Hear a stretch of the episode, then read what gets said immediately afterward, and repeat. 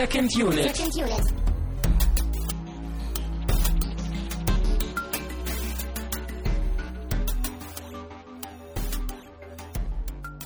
Herzlich willkommen zur dritten und leider schon letzten Ausgabe des L-Prills bei Second Unit. Ich bin Tamino Mut und ich bin immer noch gesättigt von unserem leckeren Salat hier bei Christian Steiner. Hallo. Hallöchen. Hat dir der Salat auch geschmeckt? ja, ja, wir haben uns ähm, dieses Mammutwerk namens Scarface ein wenig noch nebenbei verköstigt. Mhm, Das musste ja. sein. Im Gegensatz zu Tony Montana haben wir uns gesund ernährt hier. Es gab kein Kokain, keine Sorge. Mhm. Nur ein bisschen Salz. Auf Ja. Salat. Ja, das lassen wir einfach mal im Raum stehen. Mhm. Ähm, wie schon erwähnt, ist unser kleines Projekt namens April äh, hiermit vorbei mit dieser Sendung. Ähm, da werden wir am Ende natürlich ganz besonders nochmal auf El Pacino eingehen, auf diese ganze Idee, die wir ja dabei hatten, ihn in drei verschiedenen Rollen, drei verschiedenen Filmen mal ein wenig genauer unter die Lupe zu nehmen. Aber wir haben wie immer am Anfang irgendwie noch so ein paar kleine Ankündigungen äh, und Dinge, die wir von der Liste abhaken wollen. Denn wir sagen natürlich, wie immer, vielen, vielen Dank für schöne, schöne äh, Spenden über Flatter. Vielen Dank auch an MC Lustig NR, der uns auch geflattert hat, und an alle anonymen Menschen, die Gleiches getan haben. Dann haben wir eben mit dieser Sendung mal wieder einen Hörervorschlag thematisiert, ja so halb irgendwie. Ja, diesmal haben wir den Rahmen natürlich ein bisschen enger vorgegeben, weil wir nun mal im El Pacino-Monat waren. Und nächstes, äh, nächsten Monat sind wir natürlich wieder dann bei einem neuen Thema. Und diesmal haben wir uns überlegt, wir wollen von euch als Vorauswahl äh, haben euren besten deutschen Film. Also nicht den ihr gemacht habt, sondern euren Vorschlag. Was ist eurer Meinung nach der beste deutsche Film? Weil das ist halt so ein äh, Thema, dem wir uns noch gar nicht genähert haben. Genau. Hier und deutsche Filme ist immer ein schwieriges Thema in Deutschland. Ne? Viele mögen die gar nicht und auch wir sind da eher so zwiegespalten. Aber Mhm. es gibt auf jeden Fall eine Menge gute Exemplare. Also pickt euch da euren Favoriten raus und lasst den bei uns auf der Seite. Genau, ich äh, erkläre gerne nochmal das Prozedere, falls nämlich neue Hörer irgendwie dabei sind. Ähm, das Ganze funktioniert jetzt so, dass wir mit dieser Sendung den Aufruf starten äh, und sammeln von euch Vorschläge ein. Das könnt ihr bei uns auf secondunit-podcast.de in, den, in dem Beitrag zu diesem Podcast, in den Kommentaren einfach ähm, niederschreiben, welcher Film eurer Meinung nach in Frage kommt. Das können auch mehrere sein, ist auch kein Problem. Wir picken dann aber, ja, so nach ein, anderthalb Wochen grob irgendwie, eher so eine Woche, äh, picken wir dann halt drei Favoriten von uns aus, die wir aus euren Vorschlägen irgendwie am spannendsten finden. Und über diese drei dürft ihr dann wieder abstimmen und einer davon gewinnt dann und wird dann in einem knappen Monat von uns in einer Sendung behandelt. Das machen wir jetzt schon ein wenig länger, damit wir auch mal ein wenig aus unserer eigenen Suppe rauskommen. Ja, genau. Und damit ihr auch ein bisschen hier das Programm mitbestimmen könnt. Und ich hatte auch das Gefühl, so in letzter Zeit, das hat immer ein bisschen mehr Andrang bekommen. Also ihr scheint auch gerne zu voten. wie gesagt, mit dieser Sendung, mit diesem äh, Beitrag ist die nächste Runde eröffnet. Der beste deutsche Film oder euer Lieblingsfilm aus deutschen Landen. Wir sind gespannt.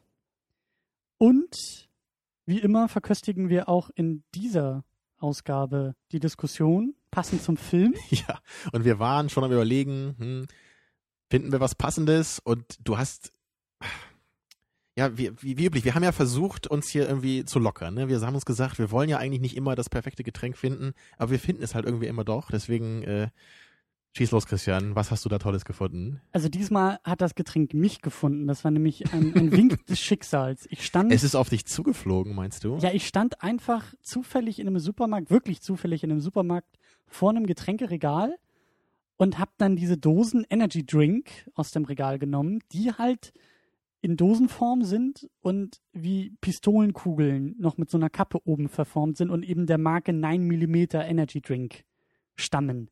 Und zuerst habe ich das rausgenommen und dachte, was für ein Schwachsinn ist das bitte schön? und dann ist mir eingefallen, das ist der perfekte Schwachsinn für die nächste Sendung von uns. Ja, da wir ja auch schon jetzt zweimal Energy Drink hatten, hier die letzten beiden Wochen, Ja. rundet das ja natürlich heute das perfekt ab mit dem äh, brutalen Action-Thema noch drin. Also unglaublich. Ja, sogar Ja. mit so einer mit so einer Kappe, die das Ganze halt noch mehr nach einer Patrone aussehen lässt. Also schaut euch die Bilder an, hast du ja bei Facebook gepostet, ne? Äh, ja, werde ich mal wieder. Ich habe seit Ewigkeiten keine Bilder der Getränke gepostet, aber zu diesem muss ich es tatsächlich mal wieder tun. Ähm, und das Ganze ist auch eigentlich ein Import aus Amerika. Also man sieht, dass da ja noch so ein extra Aufkleber mit deutschen äh, Zutatenauflistungen draufgeklebt ist. Ah ja. Ähm, ich denke mal, dass das so, und auch hier diese, diese Pfandmarke ist auch extra draufgeklebt. Also das scheint wohl eher. Ja, die hat wohl jemand da abgeschossen, diese ähm, Kugel, würde ich sagen. Und dann ist sie über den Atlantik hier rüber geflogen, ne? Ins Getränkeregal. Exactly. So, Prost. Dann lass mal zischen hier. Ich denke mal, das ist ein stinknormaler Energy Drink und jenseits der Verpackung wahrscheinlich nicht besonders erwähnenswert. Das wäre natürlich schade, weil wir uns ja heute mit einem Film beschäftigen, der außergewöhnlicher und besonderer nicht sein könnte. Es ist ein Energy Drink. Er schmeckt nicht ganz so bestialisch nach Gummibärchen. Er ist auch nicht so übertrieben süß. Leicht bekömmlich. Mhm. Ja, ist ziemlich so wie Red Bull, ne? Ganz typisch Energy Drink, was man erwartet. Also bis auf die Verpackung wirklich nicht der Rede wert. Und wir Blödmänner sind auch voll drauf reingefallen. Hervorragend. Hat er denn wenigstens dreimal so viel gekostet wie Red Bull? Nee, das war so die gleiche Preiskategorie. Oh, selbst da haben sie dich verarscht. Mensch, unglaublich. Tja, sah aber cool aus, sowas im Rucksack mit sich herumzuschleppen. Aber warum trinken wir jetzt einen Energy Drink in der Form einer Pistolenkugel, Tamino? Ja, ich habe schon erwähnt, eben gerade, wir haben heute Scarface geguckt. Für den habt ihr euch entschieden in der Auswahl. Er hat gewonnen gegen den Paten Nummer 1 und Donnie Brasco, was ebenfalls zwei sehr schöne Filme gewesen wären. Aber ich bin ganz froh gewesen, weil Scarface sich auf jeden Fall in meiner All-Time Top 10 äh, einreiht, meiner Lieblingsfilme. Mhm. Und Brian De Palma, der Regisseur, auch einer meiner Lieblingsregisseure ist. Und vielleicht fangen wir auch bei ihm an, weil der gute Mann nämlich auch einer der wichtigsten Persönlichkeiten so des Kinos des 20. Jahrhunderts ist. Sollen wir nicht erstmal den Plot zusammenfassen? Ja, Das das, können wir auch machen. Das ist ja auch eigentlich gar nicht so schwierig, ne? Genau. Ja, es geht um Scarface, eben um den Aufstieg und den anschließenden Fall von Tony Montana. Zuerst einem Kleinkriminellen, einem Flüchtling aus Kuba, der sich dann in Miami niederlässt und langsam aber sicher so der Drogenbaron der Stadt wird, bis Mhm. er dann letztendlich ja mit seinem Machtwahn über sich selbst irgendwie hinaus wächst in einer merkwürdigen Art und Weise und dann, ja, dann leider gestürzt wird am Ende. Leider. Ich hätte ihn so gerne als Herrscher der Welt gesehen, aber naja. Der Aber- sympathische Tony. Man merkt schon, du hast den Film öfter gesehen, denn es fällt dir überhaupt nicht schwer, diesmal zusammenzufassen, worum es da geht. Es ist immer ein bisschen schwierig mit dem Zusammenfassen. Also letzte Woche bei Insomnia, da musste ich schon ein paar Mal ansetzen und da gibt es so viele Elemente, die Hm. man da irgendwie erwähnen muss. Aber hier kann man es eigentlich relativ simpel zusammenfassen. Ja. Natürlich hat der Film trotzdem eine Menge zu bieten, aber dazu dann mehr. Also erstmal Brian De Palma. Mhm. Sagt dir der werte Name was? Der Name ja. Und wir haben ja schon im Vorfeld ein wenig uns ausgetauscht, aber Ja, du konntest dich nämlich nur an Mission Impossible erinnern von ihm, ne? Ja, den du mal gesehen hast. an den ersten und selbst da hätte ich es eigentlich nicht geschafft, äh, selber drauf zu kommen, dass das ein Brian De Palma-Film ist. Ja, Das musstest du mir auch erst sagen. ist natürlich schon eher seine spätere Phase. Sein, sein Schaffen beginnt halt auch schon in den frühen 60er Jahren, wovon ich jetzt auch keine Filme kenne. Ich kenne ihn eher so aus den 80ern bis frühe 90er. Mhm. Und was er danach gemacht hat, scheint auch relativ irrelevant zu sein, zumindest was so die Bewertungen und die generelle Meinung so angeht.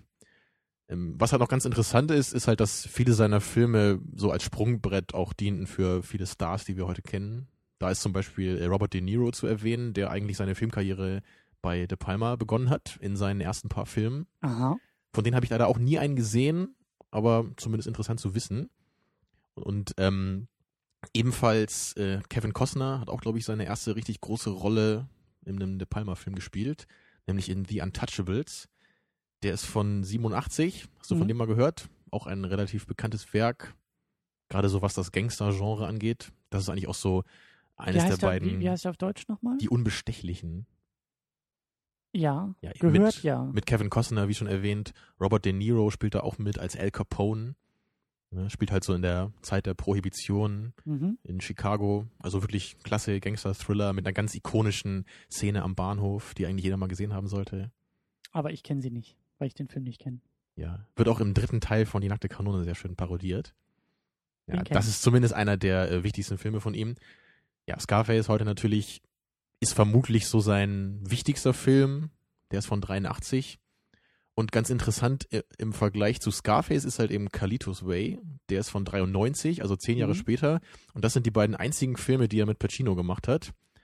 Und die haben eigentlich ein ganz interessantes Verhältnis zueinander, weil man könnte halt sagen, dass Scarface so ein bisschen der Film ist, in dem es darum geht, wie ein Mensch in das Verbrechen eindringt, immer weiter. Mhm. Und Carlitos Way ist im Grunde das Gegenteil, weil da geht es um einen, um einen älteren äh, Kriminellen, der aus dem Gefängnis entlassen wird, also auch Al Pacino. Und der versucht halt mit seinem alten Leben abzuschließen, noch ein bisschen Geld zu machen und dann eben rauszukommen aus diesem äh, kriminellen Milieu. Aber es gelingt ihm leider nicht, wie das natürlich so ist. Mhm. Ja, also irgendwie interessantes Thema finde ich, dass halt so auch zehn Jahre später De Palma so mit dem gleichen Schauspieler dann so ein bisschen so eine Geschichte nochmal macht, die jetzt genau in so eine diametral entgegengesetzte Richtung verläuft. Ich meine, Pacino ist ja einfach die Kompetenz in solchen, Mhm. in solchen Settings, in solchen äh, Drehbüchern, würde ich mal sagen. Ja.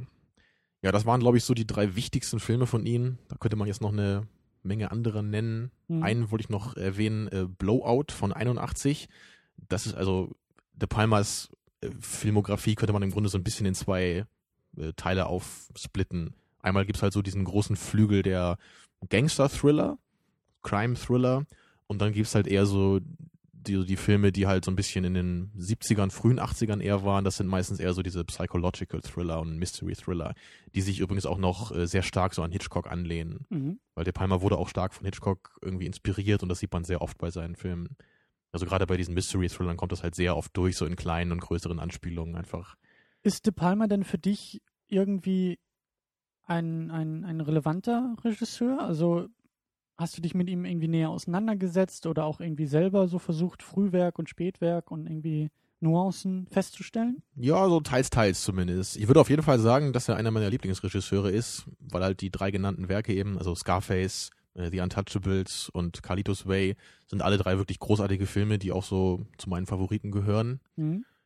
Und ich, ich finde halt, dass De Palma halt einige Qualitäten hat, die man halt immer wieder erkennt in seinen Werken. Und vor allem ist das halt ähm, diese Eigenschaft von ihm, einfach unglaublich tolle Shots kreieren zu können. Das hast du ja heute auch gesehen bei Scarface. Es gibt Ja. jene Menge Aufnahmen, die sind sehr lang inszeniert, mit einer beweglichen Kamera. Da wird nicht unnötig geschnitten. Ja. Und in anderen Filmen von ihm wird auch viel mit dieser Tilted äh, Camera gearbeitet, auch dieses, ähm, dieses Dutch, wie bezeichnet man das? Irgendwie Dutch Angle, glaube ich. ne? Achso, dieser, so dieser, dieses- an, dieses, äh, dieser, dieser schräge Winkel der Kamera Genau. Ja. Dutch Angle oder Tilted Cam oder so heißt das. haben wir bei Avengers auch oft gesehen. Das Mhm. weiß ich noch, ja. Da muss man halt immer vorsichtig sein als Regisseur, dass man das nicht so äh, zu oft benutzt. Aber De Palma macht das eigentlich meistens sehr schön. Und außerdem auch so diese, diese 360-Grad-Kamerabewegung sieht man auch ganz oft. Ja. So mal bewegt sich die Kamera um das Objekt, mal ist die Kamera so in der Mitte des Raumes und dreht sich einmal rum. Also man kann schon ganz, ganz allgemein sagen, dass De Palma auch sehr gerne sich mit der Kamera bewegt. Genau, also er ist ein sehr visueller Regisseur. Ja. Und das mag ich eigentlich sehr gerne an ihm. Ja. Und gerade eben, dass er halt nicht dieses hektische Schneiden benutzt, was halt viele meiner Meinung nach heutzutage zu oft tun. Das Hast du reizt denn- mich sehr an ihm. Hast du denn auch mal ähm, aktuellere Filme so der, der letzten Jahre irgendwie ähm, mit ihm oder von ihm dir anschauen können? Also hält er das immer noch durch, diese Art von Film? Oder, oder Also bis zu dem sagen? Punkt, äh, zu dem ich seine Filme verfolgt habe, ja. Also es gab ja 96 den Mission Impossible, den wir ja beide auch noch ganz gut finden. Ja. Und danach gab es ja noch diesen Snake Eyes mit Nick Cage in der Hauptrolle, Hm? der auch gemeinhin so als ziemlicher Flop gilt und auch nicht sonderlich gut ist, würde ich sagen. Der hat aber auf jeden Fall auch so eine ganz berühmte Opening Sequence mit so einem Boxkampf. Das ist auch so eine Szene, die ist sieben Minuten, glaube ich, lang und da ist kein Schnitt zu erkennen. Gibt, Mhm. glaube ich, so drei versteckte Schnitte. Also bis dahin, also bis 98, und dann Mhm. ist der Film, da kann man diesen De Palma-Stil auf jeden Fall deutlich erkennen. Danach, muss ich allerdings sagen, habe ich nie, nie wieder einen Film gesehen von ihm, weil dann kam eben dieser Mission to Mars, glaube ich, 2000. Den habe ich nie gesehen, aber der ist ja da furchtbar gefloppt, soll ja super schlecht sein und alle Filme, die danach kamen, waren mir auch nie jetzt irgendwie empfohlen worden und also weiß ich nicht, ob er sich da jetzt immer noch mit seinen alten ähm, Stilmitteln da aufhält. Hm? Aber auf jeden Fall scheint da irgendwas äh, falsch gelaufen zu sein. Das kann natürlich auch sein, dass es an den Scripts liegt, denn er ist halt auch ein Writer-Director, zumindest so zu 80 bis 90 Prozent. Okay. Also er ist fast immer zumindest am Skript beteiligt. Hm? Ja, der, der Film heute war natürlich ein Remake, auf das ich gleich noch dann näher eingehe. Aber ansonsten ist es wirklich fast immer so, dass er eine tragende Kraft eben auch beim Writing ist. Mhm. Ja. Wobei mitschreiben nicht unbedingt heißen muss in Hollywood, dass er auch wirklich mitgeschrieben hat. Also ja, aber es, es ist noch manchmal so. Also er hat manchmal wirklich selber das Skript geschrieben und manchmal ist er halt einer von zwei, drei Leuten, die dran Okay. gearbeitet haben. okay. Auf jeden Fall erkennt man daran, dass es ihm wirklich wichtig ist, äh, ne, was er da filmt und nicht nur, wie er es filmt. Dann fällt Scarface ja so ein bisschen aus der Reihe, weil das Drehbuch von Oliver Stone geschrieben wurde. Ja, und das ist ja auch ein Remake der Film, weiß vielleicht der eine oder andere auch. Der gleichnamige Scarface, das Original kommt aus dem Jahre 1932. Mhm. Ist mir auch bekannt, finde ich allerdings nicht ähm, so gut. Ist natürlich auch wirklich eine lange Zeit dazwischen, ne? 51 Jahre. Da muss man einfach auch andere Maßstäbe ansetzen und das ist persönlich nicht so mein Ding, muss ich ganz ehrlich sagen. ja, also so diese ganz alten Filme mag ich manche von, aber ist für mich immer so ein schwieriges Feld irgendwie. Ne? Da muss man ja immer auch mit einer eigenen Sicht drauf gehen, irgendwie Kompromisse eingehen, so was das Acting angeht vor allem. Deswegen hat mir der alte Film nicht so viel gegeben, würde ich mal sagen. Man muss schon quasi das Medium in den Anfangstagen auch irgendwie zu schätzen wissen. Da muss so ein bisschen so der Filmhistoriker-Geist dabei sein. Interessant ist auf jeden Fall bei dem Remake, dass es halt, glaube ich, sogar mal verboten wurde am Anfang, als es neu rauskam, weil es gerade für die Zeit halt unglaublich brutal war, was man ja auch dem im Remake dann vorgeworfen hat. Mhm. Wenn man das heutzutage sieht, ist natürlich lachhaft, was damals als zu brutal galt. Da war Ja, natürlich ja. jetzt irgendwie kein Blut, da wurden halt einfach nur viele Menschen dann irgendwie erschossen, oft dann irgendwie auch nur so im Schatten zu sehen. Naja, aber für die damalige Zeit ne, war das halt Ja, einfach was ja. ganz krasses, was vorher noch nie so thematisiert wurde. Und das Original spielt eben auch im Chicago der 30er Jahre, zur, nee, der, der 20er Jahre vor allem, zur Zeit der Prohibition. Mhm. Und manche meinen auch, dass so der damalige Tony so ein bisschen halt auch an Al Capone angelehnt sei. Mhm. Aber dieses ganze Setting von damals wurde dann natürlich 51 Jahre später nach Miami verlegt und aus der Prohibition wurde das neue Problem der Drogen, ja, vor allem Kokain. Mhm. Tja, und so ist dann nun dieses Meisterwerk entstanden, dem du jetzt heute zum ersten Mal hier dich genähert hast. Ja, wir haben aber noch ein paar Schauspieler, die wir erst äh, erwähnen wollen, bevor wir äh, in die Thematik einsteigen. Wir haben Ja, natürlich eine Sache habe ich noch kurz vergessen. Ja. Entschuldige für die Unterbrechung. Interessant ist nämlich noch, dass das Original nur 90 Minuten lang ist und das Remake, was wir heute geschaut haben, 170 Minuten, also fast doppelt so lang. Daran sieht man, glaube ich, schon so ein bisschen, dass halt De Palma auch versucht hat, sehr viel mehr aus diesem Material rauszuholen, als es damals passiert ist. Ja, ja, wenn De Palma irgendwie fünfmal sich im Kreis um die Schauspieler drehen muss mit der Kamera, dann ist das natürlich auch länger als vor 50 Jahren oder vor 80 Jahren. Das nenne ich Ja. mal konstruktive Kritik, Christian, ja. Lies doch mal die Schauspieler vor. ähm, ja, wir haben Al Pacino in der Hauptrolle als Tony Montana, von dem wir auch äh, öfter schon mal gehört haben, von diesem Herrn Pacino. Äh, in anderen Kontexten aber. Dann haben wir Michelle Pfeiffer als Elvira Hancock. Die hatten wir auch schon mal hier in der Sendung. Äh, nicht persönlich zu Gast, aber thematisiert in Batman Returns. Ja, du hast sie kritisiert, weil du ihre Catwoman-Performance dann nicht so mochtest. Richtig. Das lag aber auch schon ein wenig an der ganzen äh, Drehbuch. Ja, war, glaube ich, weniger ihr Fehler, also aus deiner Sicht, ne, als jetzt eher so die Rolle. Mhm. Ich muss gerade überlegen, Michelle Pfeiffer ist sonst auch nicht unbedingt auf meinem Radar. Natürlich kenn- kennt man den Namen, aber ich könnte jetzt auch keinen Film nennen, wo sie noch dabei ist. Ich kenne auch diesen, Schändlicherweise. diesen Dangerous Minds, glaube ich, wo sie irgendwie so eine, so eine motivierte Lehrerin an der Schule spielt, die irgendwie auch geplagt ist von Kriminalität und unmotivierten Schülern und bla bla bla. Glaube ich, Mhm. sehr kitschig.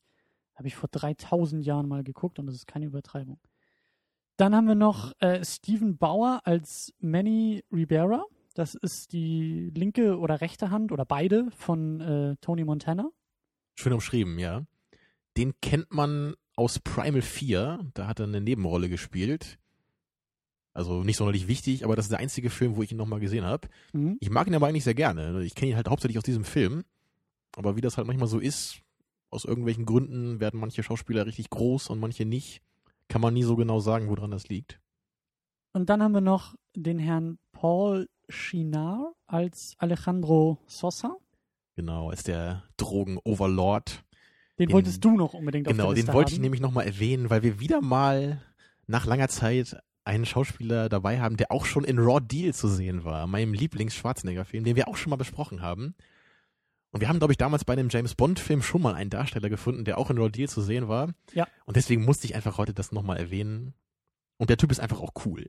Und vermutlich hat er die Rolle in Rodil auch bekommen, weil er eben in Scarface den Typen, diesen Drogen, Drogen-Overlord so cool gespielt hat. Ja. Und in, in Rodil hat er ja auch so, so eine ähnliche Funktion. Da ist er ja auch so der Gangster-Unterboss. Einmal Ja, Gangster, also, immer Gangster. also so sehr getypecastet, ne? Ja, wie Mhm. ja Schwarzenegger auch in dem Film. Großartigerweise natürlich. Schwarzenegger seine eigene Typecast-Kategorie. Ja. Tja. Das macht ja auch den neuen Total Recall nicht unbedingt besser. Aber genug mit den Selbstreferenzen. Lass Gehen uns mal, ins Eingemachte. ja, lass uns mal ein wenig, äh, ein wenig über konkrete Szenen sprechen. Ähm, ich fand die Eröffnung ganz spannend. Es geht nämlich gleich los mit so einer, mit so einer dicken Textbox, die uns erstmal irgendwie Kontext für das ganze Setting liefert. Nämlich diese Nummer äh, von, von Castro, der ja irgendwie dafür ähm, gesorgt hat, dass auf einmal Kubaner 1980 war das, glaube ich, äh, zum ersten Mal irgendwie so ein bisschen eingeschränkt das Land verlassen durften. Ja. Und dann sind ja irgendwie ein, ja irgendwie ein großer Schwall nach Amerika Ja, geflüchtet. ich glaube, irgendwie 120.000 Flüchtlinge oder so war das, waren Ja. das.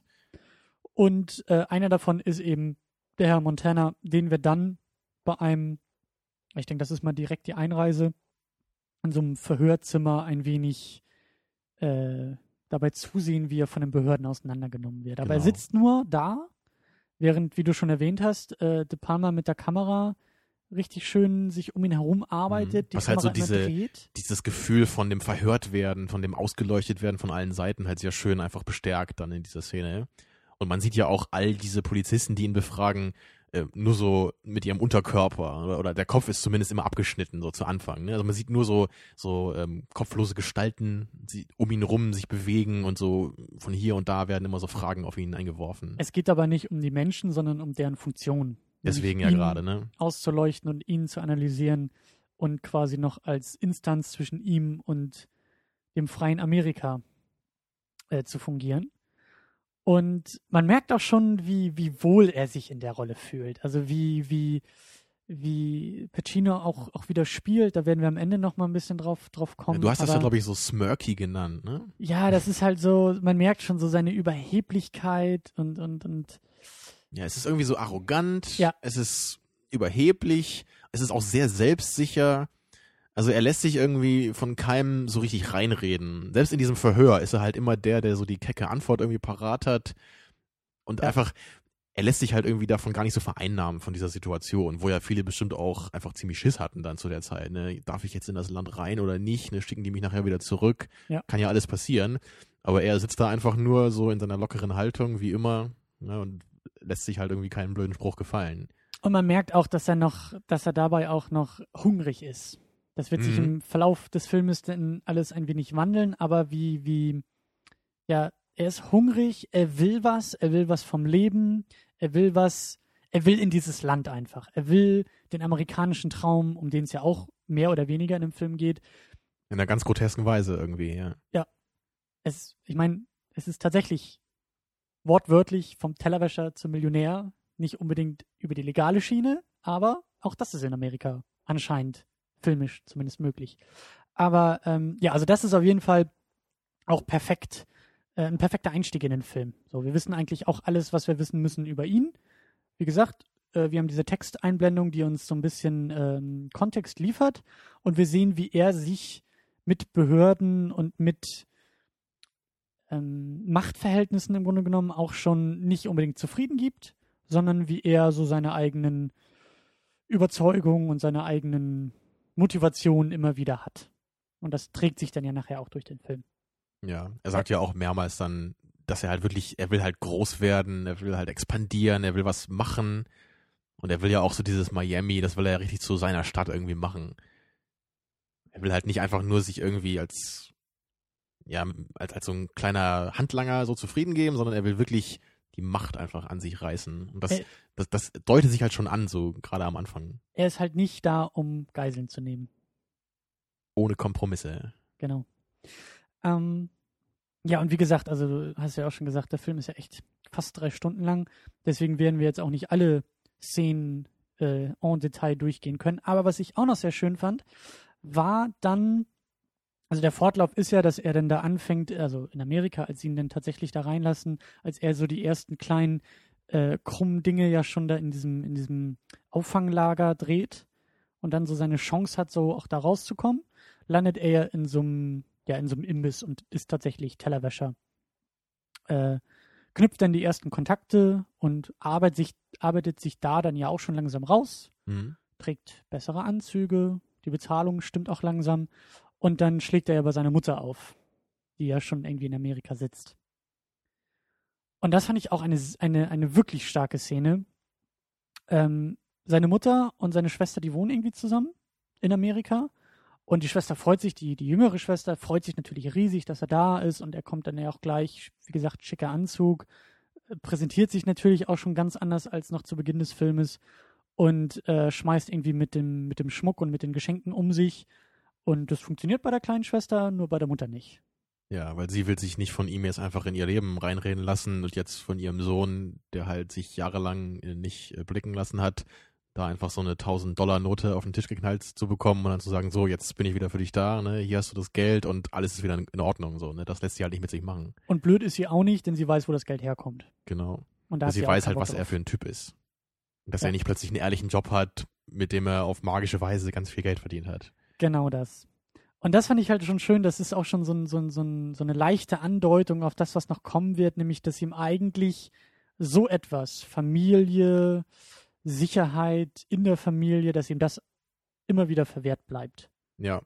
Das hat ja auch eben ganz stark mit seiner Beziehung zu seiner Schwester zu tun. Er will sie ja immer irgendwie beschützen, er will sie eigentlich aus allem raushalten, aber er ist unglaublich vereinnahmend dabei und er, er kontrolliert sie halt total. Mhm. Er will ihr halt sagen, mit wem sie auszugehen hat und mit wem nicht. Ne, und, und wie sie irgendwie sich dann da verhalten soll.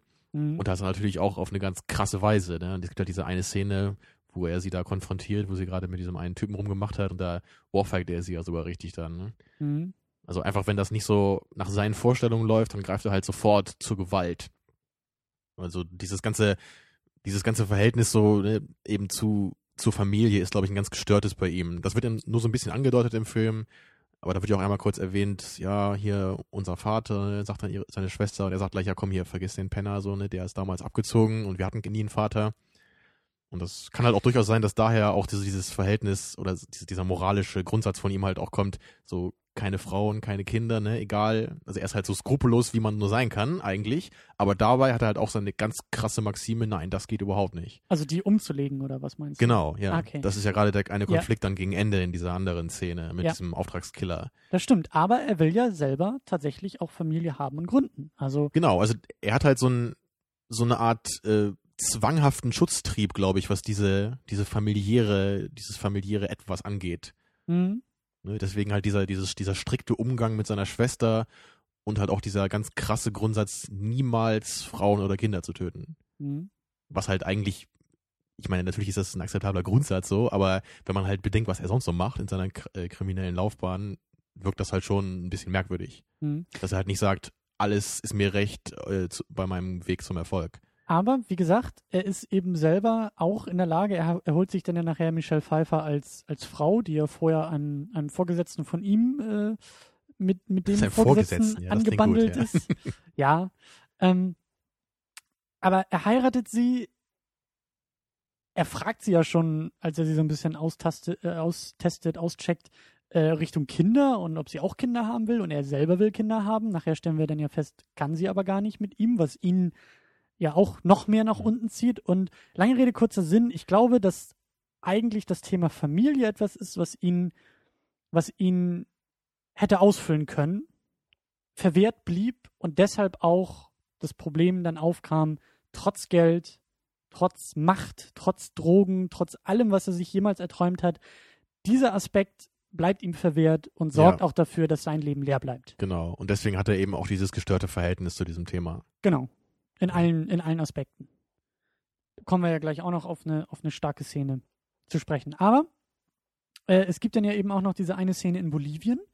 Ähm, da wird er ja noch als, als Handlanger hingeschickt mit einem Kollegen und soll da ja dann mit diesem Drogenboss in Bolivien so Lieferungen und sowas alles klären. Mhm.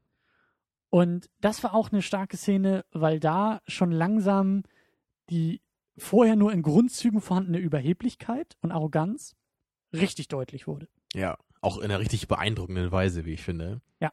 Weil eigentlich ist ja Montana nur so der, der zweite Mann da bei diesen Verhandlungen. Da ist ja eigentlich noch der Partner dabei. Der soll ja eigentlich die Verhandlungen führen und er ist halt nur so mit dabei noch. Als Backup. Als ja, aber er nimmt halt echt so recht schnell die Zügel in die Hand und sein Partner wird ja schon richtig laut dann am Tisch und schreit ihn da an hier so, ne, ich bin hier von unserem Boss beauftragt, das hier durchzureißen. Aber das interessiert Montana gar nicht. Ne? Er zieht das halt einfach so durch und macht dann auf eigene Faust diesen riesigen Deal für ja, Millionen von Geld und für diese konstanten Kokainlieferungen in die USA. Mhm. Tja, und dann beginnt ja auch dieses Verhältnis mit ihm ja zu seinem Boss dann auch zu bröckeln. Ne? Ja, aber es macht eben auch deutlich, äh, was für eine Einstellung Montana hat. Also das ist, ähm, er ist sich selbst der eigene Maßstab so. Er ist kein Mann für die zweite Reihe. Er muss immer Ja. selber der Aggressor sein, der Aktive, der, der seine Ideen durchbringt. Und vor allen Dingen ist, um das nochmal aufzugreifen, er ist der Hungrige. Er ist derjenige, der was will. Er lässt sich nicht damit irgendwie zufriedenstellen, dass er das kriegt, was ihm versprochen so, wurde, Ja. sondern er will immer mehr. Und das sagt dann ja auch sein, sein, sein Boss, ähm, als er ihn dann ja auch, glaube ich, ne- ich glaube, das ist direkt nach dem Deal so ein bisschen äh, versucht, äh, die, die Ohren lang zu ziehen. Ähm, da schickt er ihn doch raus aus dem Raum und meint doch irgendwie so, so, so sinngemäß von wegen, äh, die Leute, glaube ich, die immer mehr wollen, sind diejenigen, die nicht lange in diesem Business überleben. Genau das. Was natürlich schönes, schöner Ausblick auf das Ende schon mal ist. ja, da, allein diese Dynamik zwischen ihm und diesem ersten Boss, den er hat, diesem Frank, das finde ich unglaublich geil einfach gemacht in Story-Hinsicht. Weil dieser Frank halt auch genau diese Art von, von Kriminellem ist, der Tony Montana nie sein kann oder sein will. Ja. Weil dieser Frank, der hat eben so seine mittelgroße Stellung da, der hat so seinen, seinen Drogen, seine Drogendeals am Laufen, aber er ist jetzt nicht irgendwie der Herrscher der Stadt, sondern er ist jemand, der geht halt gerne essen, er geht gerne tanzen, er genießt sein Leben mit dem, was ihm eben diese kriminellen Sachen einbringen. Er ist vor allen Dingen einer von vielen. Mhm. So. Und damit kann sich Montana nicht unbedingt Genau. Und er will halt immer, er will expandieren. Und das sagt er immer auch. Deswegen hat er ja diesen riesigen Deal auch gemacht. Er will, dass es weitergeht. Aber der Frank, der sagt halt nein. Die, die Leute wie ich, ja, die, die immer ein bisschen unten bleiben, ihr Profil auf einem angemessenen Level halten, nicht zu viel wollen, die kommen am Ende durch. Und dann zeigt die Montana natürlich, was er von dieser Einstellung hält und legt ihn halt einfach um danach, nachdem natürlich Frank ihn auch umlegen wollte. Ja. Und ja, dann übernimmt er halt einfach mal sein Geschäft und steigt halt dann zum Herrscher der Stadt auf. ja, für Montana gibt es nur eine Richtung und die führt nach oben. Ähm, Ja, besonders schön ist ja auch bei dieser Szene, da mussten wir ja beide auch herzhaft lachen, ähm, als halt gerade Montana eben Frank umbringt und dann bringen sie ja diesen Polizisten auch noch um, der da im Raum ist. Und dann steht am Ende nur noch dieser Leibwächter von Frank halt da rum und dann sagt der eine nur, hey, äh, Tony hier, was machen wir denn mit dem jetzt hier? Und, und er ist so ganz am Zittern und denkt, oh mein Gott, erschießen sie mich jetzt auch? Und dann sagt er halt nur so, hm, willst du einen Job haben bei uns? Ja, ja, dann ruf mich morgen an, ne? ja, Und dann kommt ja der, so der eine Kollege noch hier dann so ins Bild und sagt, Mensch hier, you just landed yourself a job. herzlich willkommen im Team, ja. genau, ja. ja. Und er ist dann natürlich völlig am Zittern und äh, nimmt erstmal den tiefen Schluck aus der Whiskyflasche. Mhm. Ähm, wir haben auch noch eine schöne Szene, da fängt es schon an, ähm, langsam abwärts zu gehen für Montana. Ähm, das ist in seinem, in seinem riesigen Palast, in seiner Villa, ähm, wo er im, im Whirlpool sitzt und sich irgendwie die Fernsehnachrichten anschaut und äh, seine Frau irgendwie im Hintergrund der Szene, also Michelle Pfeiffer im Hintergrund der Szene sitzt, äh, sich ein paar ähm, Linien durch die Nase zieht und ein wenig die Nägel lackiert. Ja, das, was sie fast immer macht. Ja, und ja, Montana macht halt auch wahrscheinlich das, was er fast immer macht, nämlich irgendwie seinen Reichtum auskosten, Ja, und Fuck sagen. Fuck sagen und äh, irgendwie auf Geld schwören und auf alle anderen schimpfen. Und das war auch wieder, das war auch wieder richtig stark gespielt von, von Pacino, weil da beginnt auch schon, oder da ist dieser, dieser Wandel auch schon viel weiter ähm, vonstatten gegangen, nämlich dieser, das, was vorher noch vielleicht in gewisser Weise positiv war, dieser Hunger, diese, dieser, dieser Ehrgeiz, der vollends umgeschlagen ist in Arroganz und auch Gier mittlerweile. Ja, und er hat auch nichts anderes mehr in seinem Leben. Das, Ja. das, darüber beschwert sich seine Frau ja dann auch. Immer geht es um diese Drogen, immer geht es um Geld, um mehr Macht. Es wird immer nur rumgeschrien, es sind immer nur irgendwelche Probleme zu lösen. Es ist alles so leer letztendlich. Das ist ja, Ja. auch das, dieser, die, diese schöne Paradoxie in diesem ganzen, in dieser ganzen Form des American Dreams, die halt eben hier so aufgestellt wird. Es geht immer um mehr Macht, um mehr Geld, aber es gibt einfach überhaupt kein da wofür. Es ist nur so ein Selbstzweck am Ende. Man Ja. will immer noch größer und noch mächtiger werden. Und diese ganzen Dinge, die dieser Reichtum einem bringt, irgendwie schicke Autos, schöne Anzüge, das ist ja nichts wert, weil man hat ja kein richtiges Ziel, auf das das hinausläuft. Es ist ja so ein unendlicher Regress. Ne? Man will immer noch mehr und noch mehr. Und das ist es. Er hat keine Familie, mit der er das teilen kann. Ja, die Ehe genau. ist auch eigentlich total in die Brüche gegangen und Ja. war ja von Anfang an, wie du auch äh, gesagt hattest, als wir es geschaut haben, es ist ja keine, es geht dabei ja nicht um Liebe. Das ist ja das, was du ähm, zu Recht ja auch vielen Liebesgeschichten ja immer wieder vorwirfst, nämlich dieses, Moment mal, das sind zwei Menschen, die kennen sich irgendwie seit zehn Minuten und sind Ja. auf einmal unsterblich verliebt. Und das was ist dann immer so ja unglaubwürdig wirkt. Ja, hier ist es halt so, man, seine Frau, die, die weiß halt einfach, das geht hier nicht um Liebe. So, sie war ja vorher auch bei diesem Frank und der hat sie auch nicht aus Liebe geheiratet, sondern da war sie halt einfach da, sie hat halt mit ihm geschlafen, dafür hat sie halt ihr Geld bekommen, Ja. sie konnte machen, was sie will, so, und dafür ist sie halt seine Frau. Und das ist bei, ja, Toni dann genau das Gleiche. Da hat sie halt nur ihre Rolle zu erfüllen. Und wenn sie Toni auch nicht geheiratet hätte, dann wäre sie wahrscheinlich mit Frank auch, oder Frankie ist der Vorgesetzte, ne? Mhm. Der, der Boss, dann wäre sie wahrscheinlich auch mit ihm untergegangen. Davon kann man ja auch ausgehen. Und das wird sie wahrscheinlich auch gewusst haben. Aber ähm, ja, also wie gesagt, dieser Abstieg und auch diese, diese äh, Zerrüttung, und das sieht man dann ja auch ähm, ähm, im, im Zusammenspiel mit diesem äh, Manny, mit seinem Kollegen, Partner, ähm, der ja dann auch quasi die Szene verlässt, äh, auf dem Weg zu einem Date und sehr wahrscheinlich Tonys Schwester getroffen Ja, hat. das deutet sich ja dann immer mehr an, dass die beiden halt wirklich auch eine ernsthafte Beziehung aufbauen wollen. Genau, und in dieser Pool-Szene sieht man eben auch schon die Zerrüttung, weil er sagt Toni natürlich nicht, was für ein Date das ist, mit dem er Mhm. sich irgendwie auseinandersetzen wird. Ja, und Toni wirft ihm ja immer vor, dass ihm die Frauen halt wichtiger sind als das Geld und deswegen Ja. will er ihn ja so langsam auch aus den verantwortungsvollen Positionen so rausdrängen da. Und dann fiel ja auch sowas wie äh, Tony, I'm your partner. Und dann sagt Tony ja, you're the junior partner. Mhm. Ne? So diese, Ja, da ist immer Das klar, wer da die erste Rolle hat. Ne? Also Partner ist eigentlich das passende, äh, das unpassende Wort dafür. Ja. Und der Höhepunkt dieser ganzen Zerrüttung und dieser ganzen, ja, dieses, dieses kläglichen Familienlebens äh, haben wir dann auch ein paar Momente später, als die drei dann auch in einem Restaurant sitzen. Ja, eines der großen Highlights des Films, finde ich, diese Szene. Mhm. Ja, es ist unfassbar. Also erst sitzen sie halt nur am Tisch und essen halt was und dann geht's halt wieder los. Ne? Also die Probleme kommen auf. Tony will halt seinem Kumpel Manny nicht erzählen, was los ist. Er sagt nur, ja, ich muss halt nächste Woche nach New York, hier übernimm hier mal das Business da, ne? Aber fragt nicht warum. Und das gefällt ihm natürlich dann überhaupt nicht, das zu hören, seinem Kumpel. Mhm. Ja, und dann gehen da so die Beleidigungen los und seine Frau ist auch wieder gelangweilt und dann, dann würde er ja richtig ausfallen, ne? Und sagt hier auch so, hier, du, du machst deinen Körper so kaputt, dass du nicht mal mehr Kinder kriegen kannst und da kriegt sie natürlich dann total zu viel. Und ja, dann macht sie ja richtig eine Szene, wie man so sagt. Ja, und Ja. dann macht sie ihn nass da mit so einem, mit so einem Wasser oder was auch immer das ist und stürmt halt raus. Ja, und sein Kumpel geht auch weg und dann sitzt er ja echt da und dann startet halt dieser klasse Monolog von ihm. Ne? Ja. Al Pacino macht sich bezahlt in dieser Szene. Da fängt er ja dann wirklich an. Man merkt, dass er schon ein paar alkoholische Getränke zu viel hatte.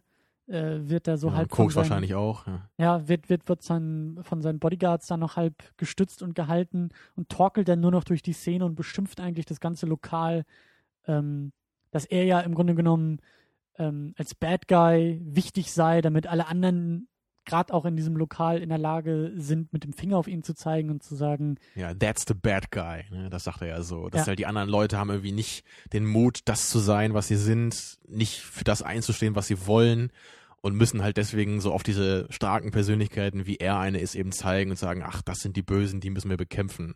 Und für ihn ist es natürlich genau andersrum. Er ist ja sein größter Held Ja. für sich selber und er halt, hält halt die anderen einfach für schwach und bemitleidenswert. Und Ja. das ist einfach auch einfach großartig gespielt von ihm da, wie er da rumtorkelt und trotzdem rumschreit und immer noch diese klasse vernichtende Ausstrahlung hat.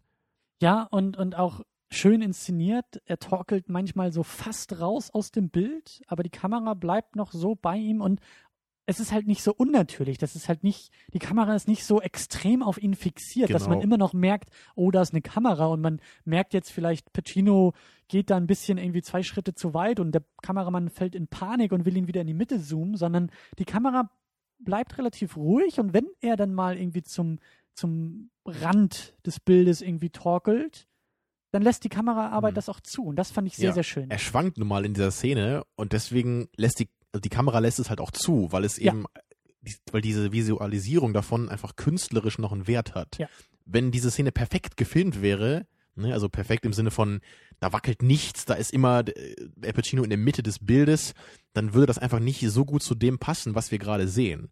Und das ist einfach was, was ich eben an De Palma so gerne mag.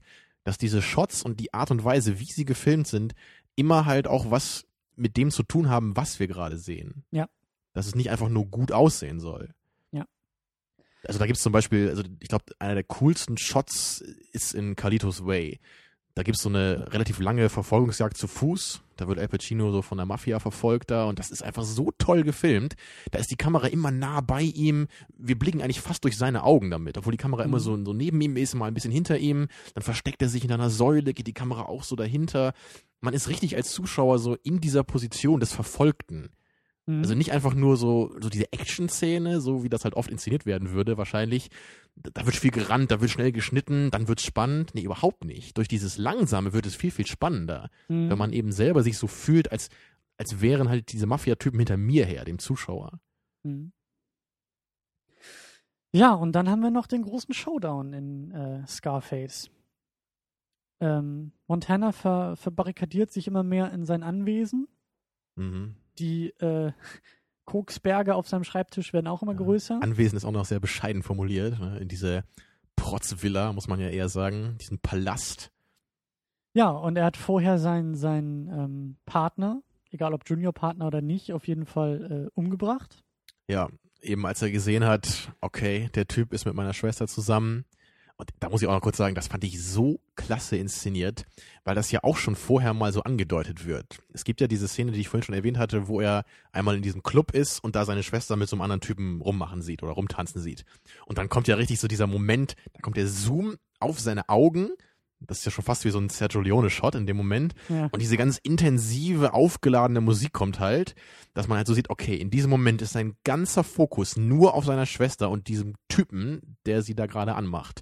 Und dieser Hass, dieser Wut, diese Wut, die kommt richtig in diesem Blick durch. Und das gibt's halt dann als Payoff später nochmal in dieser Szene, wo er halt seinen besten Kumpel dann halt sieht, wie er mit seiner Schwester rummacht, was halt für ihn überhaupt nicht geht. Und dann kommt eben, er ist ja auch schon auf Drogen da, den ganzen Abend schon fertig gewesen und dann ist es einfach zu viel und er greift zur Waffe und er schießt ihn einfach so. Und seine Also- Schwester holt er halt mit in, sein, in seine Villa. Ja, aber unglaublich intensive Szene. Genau. Und ja, der Showdown ja auch. Also da, Ja, das ist für mich eine, einer der größten Momente der Filmgeschichte. So toll inszeniert und da, da zitter ich jedes Mal mit. Und da ja auch dann der, das berühmte Zitat aus dem Film, ne, Tony Montana steht mit diesem riesigen Maschinengewehr, was ja noch so einen kleinen Raketenwerfer unten dran hat sogar, ne, steht in seinem Wohnzimmer, also, you wanna mess with me? Ja, say hello to my little friend, ja, und dann jagt er halt mit diesem Granatwerfer so die Tür in die Luft und geht raus und mäht da alle nieder in diesem Haus. also so- so eine unfassbare äh, Entladung dieser, dieser aufgestauten Wut in ihm. und des Größenwahnsinns von ihm. Genau. Also er steht ja wirklich da an einem, an einem, an einer Balustrade, an einem Balkon, äh, überblickt ja so quasi den Innenhof von seinem, von seinem Anwesen oder, oder den Eingangsbereich. Ja, Innenhof trifft eigentlich ganz gut. Ja, und, und, und lässt sich ja auch schon die Kugeln irgendwie um die Ohren schießen und, und kriegt aber nicht genug. Also er, er, er schreit ja seine Widersacher an und er, er, ähm, er fordert es heraus. Ja, Er will die er, Kugeln. Er wird mehrmals getroffen, aber er ist ja schon so auf Drogen, dass er halt das also so aufgeputscht durch das Koks, dass er halt immer noch stehen kann. Ja. Ja, und er steht weiter da und versucht die alle umzubringen. Sagt immer nur so, ja, I'm Tony Montana. Ja, und das ist halt die einzige Möglichkeit für ihn oder für den Film, ähm, das ganze Thema auch zu beenden. Also Montana wäre jetzt nicht derjenige gewesen, der äh, mit der Polizei kooperiert und dann nach zehn Jahren aus dem Knast zurückkommt und dann in die Gesellschaft integriert wird, sondern für ihn war das die einzige Endstation, die einzige Möglichkeit. Was dann bei Kalitos Way im Grunde das Thema wäre. Ne? So Genau. die, die andere Form des Auswegs aus der Kriminalität. Aber nicht für Tony Montana. Ja. Auch das ähm, also dieser Showdown funktioniert für mich eben auch so gut, weil der halt auch so schön aufgebaut wurde in dem Film. Mhm. Einerseits steuert die Story die ganze Zeit auf diese Klimax hin. Man muss sich ja mal dran erinnern, vor zweieinhalb Stunden war Tony Montana noch in so einer äh, alten Imbissbude ja, und hat da irgendwie Teller gewaschen und Pommes verteilt. Und zweieinhalb Stunden später ist er in dieser riesigen Villa und der König von Miami. Also Ne? zweieinhalb Filmstunden, ja. In, ja, okay. Das wäre wirklich beeindruckend, ja. Ja. Dann, das wäre wirklich der richtige American Dream, den nicht mal Arnold Schwarzenegger geschafft hat. Ja. Ja, ich, ich meine halt nur, wie das halt im Film sich halt immer weiter so ausbaut. Er wird halt Ja. immer ein bisschen mächtiger. Er Ja. kommt aus dieser Imbissbude raus, er kriegt seine erste Anstellung bei diesem Frank, dann überwindet er ihn, er macht diesen Drogendeal mit diesem großen Drogenboss in Kolumbien. Es wird immer mehr und immer mehr. Und auch diese Beziehung zu diesem ähm, kolumbianischen Drogenboss, der hat ihm ja auch gleich gesagt, so, so ich sag dir eine Sache, so wenn du einmal Scheiße baust mit mir, ja, dann bist du weg vom Fenster, ne? sagt ihm dieser Boss. Und dann sagt natürlich Tony so, ja klar, ich weiß so, ich habe auch diese Prinzipien, ne? aber später geht er ja so in diesem Wahn halt unter, dass er halt selbst meint, er könnte halt diesen riesigen Overlord irgendwie bekämpfen, der natürlich dann ähm, einfach eine ganz andere Liga nochmal ist als er. ja, der schickt ihm die ganze Armee auf den Hals. Genau, dann kommen ja hunderte Leute, die da irgendwie seine, seine Menschen da stürmen und dagegen hat er natürlich überhaupt keine Chance. Ja. Aber einfach nur so, das ist alles immer aufgebaut. Das ist, deswegen finde ich dieses Skript einfach so gut geschrieben. Also generell, der ganze, der ganze Aufbau des Filmes, die Story, das Drehbuch sind sehr kompakt, obwohl der Film drei Stunden lang ist. Also es ist immer auf irgendwas hingeschrieben. Genau, und das ist halt auch eigentlich ähm, eine, eine Grundvoraussetzung für gutes äh, Screenwriting. Wenn du halt wirklich, das, was du auch gesagt hast, diese Payoffs, wenn du halt Andeutungen machst, die nicht irgendwann verpuffen, sondern die regelmäßig aufgegriffen werden, die aus Gründen schon irgendwie vor zwei Stunden angedeutet wurden, weil, ah, jetzt haben wir, wie mit der Schwester, die, die Beziehung zu der Schwester, da haben wir dann auch immer mehr äh, Payoff zum Ende hin, Genau. äh, warum er mit ihr umgeht, wie er umgeht und so weiter. Ja. Ja. Auf jeden Fall. Also das, ähm, Das ist einfach so die Reihenform von einem Skript, wie man es jetzt eigentlich so schreiben würde, wenn man sich wirklich an alle Regeln auch hält. Das ist jetzt nicht sowas wie Fight Club, wo, was eigentlich mit diesen ganzen Regeln eher bricht Ja. und irgendwie so sein eigenes Ding macht und trotzdem irgendwie funktioniert. Sondern dieses Scarface-Skript ist halt wirklich, da, da ist im Grunde jede Grundregel so eingehalten, die man normalerweise halt eben immer schön aufstellen kann. Ne? Wie Ja. bei Seven halt auch. Ja. Damit der Vergleich heute auch kommt, wie er immer kommen muss. Aber das ist das Gleiche, warum ich dieses Seven-Skript eben auch so schätze. mh. Weil die beide immer, die steigern sich, alle Sachen, die am Anfang eingeführt werden, bekommen irgendwann diesen Payoff am Ende.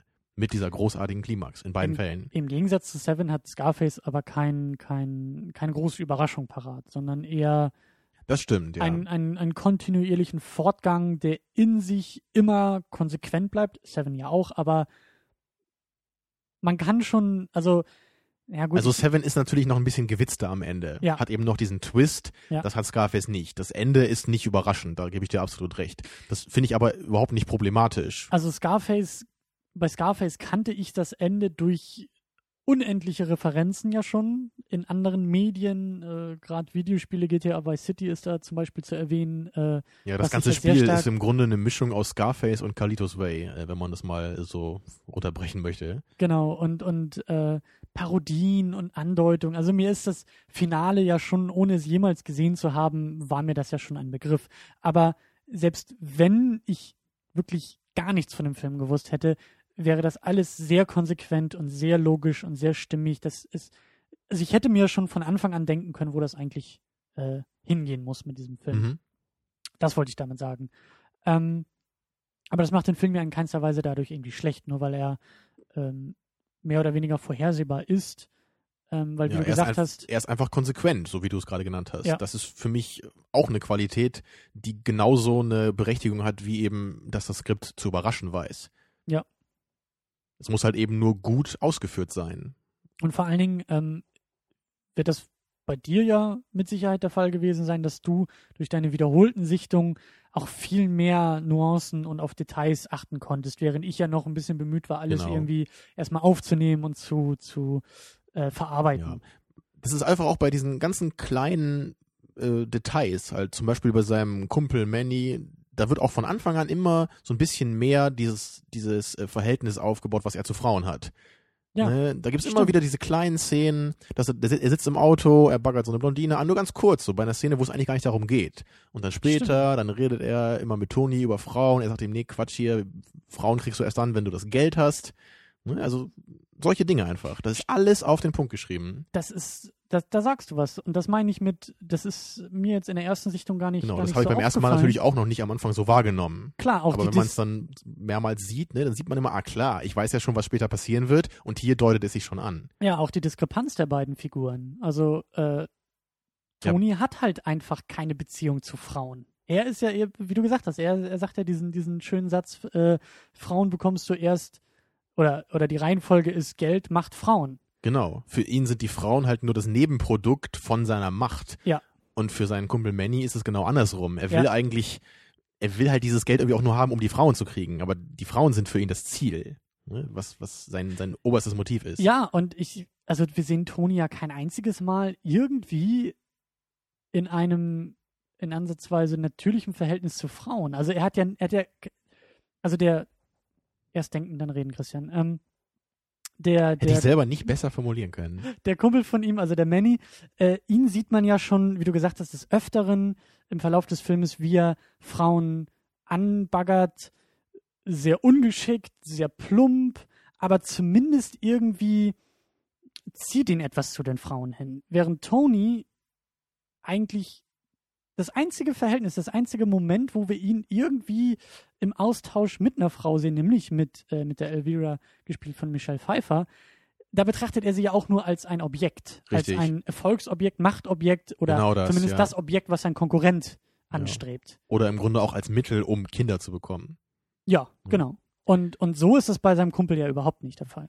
Das ist stimmt. Also Aber das da, ist übrigens auch ganz interessant, nochmal in einem anderen Aspekt, weil ähm, viele äh, De Palma oft vorwerfen, dass er so ein sehr eindimensionales Frauenbild hätte.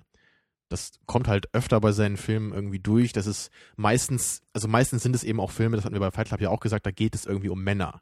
Und die Frauen sind dann eher nur so da, um für die Männer Probleme eben zu sein oder Konflikt zu sein und die Männer zu entwickeln. Ja. Und das kann man hier sicherlich auch erkennen. Das ist halt Das auch ist wieder so. der, der Fokus eben wieder mal auf, auf den männlichen ist. Ne? ja, also äh, Ja, du kennst, jetzt, du kennst jetzt keine anderen Beispiele, ne? aber bei Carlitos Way könnte man das auch sagen. Das halt, 98 Prozent der Hollywood-Filme funktionieren so. Es gibt halt Ja, diesen, ja. diesen wunderschönen äh, Bechdel-Test, den, den werde ich auch nochmal hier in, der, in einem, in einem äh, Artikel zur Sendung verlinken. Das sind ja eben, hatte ich auch schon mal mit dir drüber geredet, ähm, können wir ja schon mal so grob erwähnen, vielleicht kommt das nochmal in einem anderen Kontext in der Sendung. Das ist ein Test, den man an Filmen anlegen kann, einfach nur mal, um sich zu vergegenwärtigen, wie Frauen in Filmen überhaupt äh, geschrieben sind und auftreten. Das sind drei Fragen, die man sich stellen kann beim Filmeschauen. Nämlich die erste Frage, gibt es mehr als zwei Frauen in einem Film? Reden diese beiden Frauen miteinander länger als 30 Sekunden? Und, wenn sie diese ersten beiden Kriterien schon erfüllt haben, reden sie dabei nicht über Männer? Und diese drei Ja. Fragen, die eigentlich total banal sind, ist, es ist erschreckend, wie wenig Filme diese Kriterien eigentlich erfüllen. Und hier ist es ja Richtig. genauso der Fall. Also wir haben, wir haben, glaube ich, kein einziges Mal zwei Frauen in einer Szene zusammen, die miteinander reden, ohne dass ein Mann dabei ist. Es gibt ja diese eine Szene, denn, wo Tony nach Hause oder zu seiner Mutter kommt und die Schwester und die Mutter da sind. Aber es gibt, glaube ich, sonst keine einzige Szene, wo Ja. mehr als eine Frau gleichzeitig irgendwie dabei ist. Und natürlich, also muss man, das macht den Film jetzt nicht schlecht oder in irgendeiner Weise irgendwie kaputt oder sowas, aber das kann man sich ja erstmal ein bisschen vergegenwärtigen. Und klar, die Rolle von Michelle Pfeiffer ist jetzt keine, ähm, keine, kein, kein Paradebeispiel für eine starke Frau in einem Hollywood-Film, sondern sie ist Objekt in diesem Film und sie ist Ja. vor allen Dingen das Objekt für Tony Montana als. Machtdemonstration. Ich wollte halt nur nochmal betonen, dass es halt, also oft ist es ja eben einfach so, dass der Fokus eben nicht auf den Frauen liegt. Und bei De Palma ist es halt wirklich eben oft so, dass die Frauen einfach immer die schwachen Charaktere sind. Mhm. Ne? Und gerade in den frühen 80ern hier oder Anfang der, Ende der 70er war es ja mit Alien, ne? da kam ja auch langsam so ein bisschen was auf, dass da mal auch mal die starken Frauen irgendwie porträtiert werden sollten. Mhm. Aber das hat sich bei De Palma irgendwie nie so eingeschlagen. Aber ist er, da ist er, wie gesagt, nicht der Einzige in Hollywood, der da irgendwie noch Probleme mit hat. Nee, leider Aber- nicht. Aber gut. Ähm, ja, was, was noch ganz wichtig ist bei Scarface zu erwähnen, ist äh, Stimmung. Stimmung und das Feeling. Ja. Ähm, weil schon in dem ersten Ding, was Tony drehen, oder okay, im zweiten vielleicht, wo er in dieses Hotelzimmer geschickt wird, diesen ersten äh, Drogendeal machen soll. Ja, die berühmte Szene mit der Kettensäge. Genau. Äh, das ist, das ist mir da ganz, ganz deutlich aufgefallen, wie, wie ungewöhnlich das ist. So eine Szene, so ein, ein, ja, so ein Drogenaustausch in der absoluten Miami-Sonne.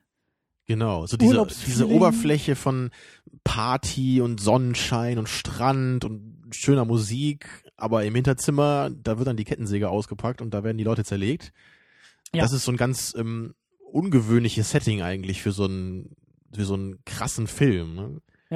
Es ist halt eben nicht so, dass der ganze Film irgendwie dreckig und düster ist, wie das ja oft so ist, wenn es dann auch so um harte Gewalt geht. Hier ist es halt eher die schöne Fassade von Miami, hinter der sich diese ganzen schmutzigen Machenschaften eben zutragen. Ich kenne das äh, Original nicht. Ähm, Das ist ein super Beispiel, Christian, genau, weil das Original eben in Chicago spielt und das ist natürlich kein Miami, ne? Das ist Ja. halt auch eher die dreckige Stadt. Da sind, da sind man, ist man oft so in dreckigen, verrauchten Räumen eher unterwegs. Natürlich ist der Film auch schwarz-weiß, weswegen das dann auch wieder ein bisschen dunkler wirkt. Aber gerade das, das sind auch viele Szenen dann eben bei Nacht, wenn die Schießereien dann stattfinden. Und hier ist es eben gar nicht so. Es ist ja eher so auf offener Straße am Anfang, ne, wird dann Ja. dieser Typ exekutiert von Tony Montana. Da stehen zig Leute drum rum und schreien, so was passiert gerade in ihrem lockeren Paradies. Ne? Genau, das, das, das wollte ich nämlich sagen. Ich kann mir aber vorstellen, wenn, wenn, wenn das eher ein, eine Geschichte im Mafia-Setting gewesen wäre oder Mafia-Kontext, vielleicht in New York, die italienische äh, Mafia da irgendwie am, am Werk gewesen wäre, dann wären viele Szenen wahrscheinlich ganz anders dargestellt. Eher in dunklen Gassen, bei Nacht, Hm. New York halt eben. Aber ähm, ja, das ist schon, das ist schon ungewöhnlich. Das ist eigentlich so ein Stilbruch, den, den ich erstmal gar nicht so, so deutlich gesehen habe. Also auf den ich erst mich selbst quasi stoßen musste. Weil, also wie gesagt, Mhm. ich äh, habe eben auch das GTA Vice City gespielt, was ja eine Riesenhommage an, an, an diesem Film ist. Und was natürlich auch stark damit spielt, dass das äh, Ja. äh, im Gegensatz zum dritten Teil, der in einem in der Nachbildung von New York quasi gespielt hat, ja eben das Vice City auch in so einem Miami-ähnlichen ähm, Stadtgebiet. Das hat natürlich auch seinen Reiz, wenn eben alles irgendwie dunkel und dreckig ist. Also bei Filmen wie Blade Runner zum Beispiel, da geht es jetzt um was anderes, aber da mag ich Ja. das ja auch, dass dieser ganze Film eigentlich immer nur dieses dunkle, verregnete, dreckige hat. Aber hier, gerade so bei dieser Gangstergeschichte, finde ich das eigentlich ganz schön, dass das halt eben sich so widerspricht, ne? Dass diese, Ja. dieses schöne Setting trotzdem so diese, dieses ähm, Verbrechen eben in sich trägt. Und das zeigt sich ja auch in äh, Tonys Villa und Anwesen. Es geht nicht darum, das, was man isst und das, was man tut, in dunklen Gassen im Hinterhof äh, tun zu müssen, sondern selbstbewusst genug zu sein, sich eben auch so eine Villa da irgendwie hinzustellen und eben Ja. auch in den schicksten Lokalen überhaupt zu, zu speisen und halt eben auch mit dem Geld anzugeben. Ja. Da haben wir uns ja auch gewünscht, dass wir mal die zukünftigen Sendungen hier aus dem Pool drehen können, den er da in seinem Wohnzimmer stehen hat. Ja, Das wäre schon was, ne? Ja, wenn die Leute weiter fleißig bei Flatter für uns irgendwie spenden, dann ist das vielleicht so in fünf bis 10.000 Jahren auch mal möglich. Ja, das wäre doch mal ein Ziel, auf das man hinarbeiten könnte. Ja, Und dann kommt die World Domination, glaube ich, ganz von alleine. ja. So wie Toni haben wir auch gesehen, man muss einfach nur immer mehr wollen, dann kriegt man es auch Mhm. und dann ist die Welt in Ordnung. Ja, ich möchte da auch nochmal anmerken, dass äh, die Initialen von Tony Montana sich mit einem Mitglied dieses Podcasts ähm, also überschneiden. Ja, ihr, möchte ihr da- dürft äh, rätseln, welches das ist. Ich möchte da ganz kurz äh, diesen Moment wiedergeben, wie du auf einmal, wie, wie, wie Tony in seinem Büro steht und du meinst nur, Mensch, das ist ja echt ein cooles Emblem auf seinem Stuhl. Mhm, dieses verschlungene T und das M. Ne? Und dann ist es wie Schuppen von den Augen gefallen, hast gesagt, Moment mal, Ja, das könnte der ja Film ist gar sein. nicht äh, Kritik an diesem American Dream. Tony Montana ist gar kein Anti-Held. Es ist eine Anleitung. Ich muss es tun, was Tony Montana tut. Ja, dann zieh mal nach Miami. Ich bin gespannt, wie wir diese Sendung dann machen werden. Vielleicht kann ich das ja auch in Kiel durchziehen, so dieses Programm. Da hast du aber definitiv das falsche Wetter hier vor der Haustür. also bis du hier im Hawaii-Hemd durch die Gegend laufen kannst. Tja. Oder ich muss dann irgendwie das, das schöne, saubere Leben führen in der dreckigen Stadt. Das wäre dann genau das Gegenteil von Scarface. Das ist natürlich eine hervorragende Anleitung, ja. Aber wir schweifen schon wieder in den Trash-Talk ab hier. Den haben wir ja eher nächste Woche am Start, aber gut. Oh, Spoiler ähm, doch nicht hier. Es ist, es ist ein Foreshadowing, was ich hier betreibe, so wie auch Ach, damit dann später der Payoff kommt, ne? Genau das. Ähm, wir wollen aber noch über El Pacino sprechen. Wir, Klar, haben ja wir müssen jetzt, das Thema ein bisschen abrunden jetzt. Genau. Der April neigt sich dem Ende. Genau, wir haben ja versucht, mit Serpico einen eher früheren äh, Pacino uns anzuschauen, Insomnia einen eher späteren Pacino aus dem Jahr 2002 und eben jetzt eigentlich ja eine, eine Paraderolle von ihm irgendwie. Das mhm. und natürlich der Pate, äh, würde ich auch sagen, sind so die Filme, die ihn irgendwie auch ausmachen und definieren. Ja. Und ähm, ja, wir haben schon bei den anderen beiden auch versucht, ein wenig zu vergleichen. Und hier kann man auch sagen, oder ist dir besonders aufgefallen, dass das ein, ein nicht unbedingt realistisches, realistisches Schauspiel sein soll. Richtig. Gerade im Vergleich eben zu Serpico, wo man ja auch, auch diese Wutausbrüche halt hat, ne? und dieses, mhm. ja, die, dieses, dass er, dass er immer laut wird, ne? das, das ist ja schon irgendwie ähnlich. Aber bei Serpico wirkt es einfach immer sehr glaubwürdig. Man kann sich immer vorstellen, dass das wirklich ein echter Mensch ist, den wir da gerade sehen. Mhm. Und bei Tony Montana eben bei dieser Rolle, das ist für mich, das hat für mich eher so was Märchenhaftes, ne? Also auf, auf so eine dunkle Weise. Das ist eher so eine, so eine groteske Verkörperung von dieser Rolle. Das ist fast, also, also vielleicht kann man sich irgendwie vorstellen, dass es wirklich so eine Art Mensch äh, gegeben hat. Aber da muss man schon so ein bisschen über diesen äh, Suspension von Disbelief so ne, rüberkommen.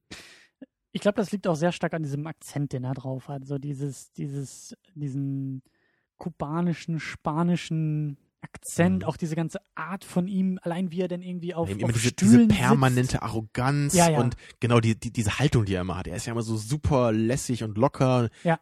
So er, er, er kommt halt nicht in diese, in diese Vorgaben. So, man, man sitzt halt normalerweise eben gerade am Tisch, wenn man mit anderen Leuten da ist, aber das ist ihm einfach völlig egal. Ja. Er hängt einfach da drin, wie ihm das passt. Und da mhm. muss ich auch sagen, das fällt mir jetzt auch erst auf, da unterscheidet er sich auch stark von Insomnia, wo er ja für mich so diesen, diesen, also wenn ich an El Pacino denke in den letzten Jahren und ich habe da so ein paar Trailer im Kopf, es ist immer so diese, diese, diese, diese leicht bucklige Haltung von ihm. Das, was ja. du ja letztes Mal meintest, was an Alf erinnert. ja. Und wo du ja deine Elf, abenteuerliche, deine abenteuerliche Theorie auch aufgestellt hast.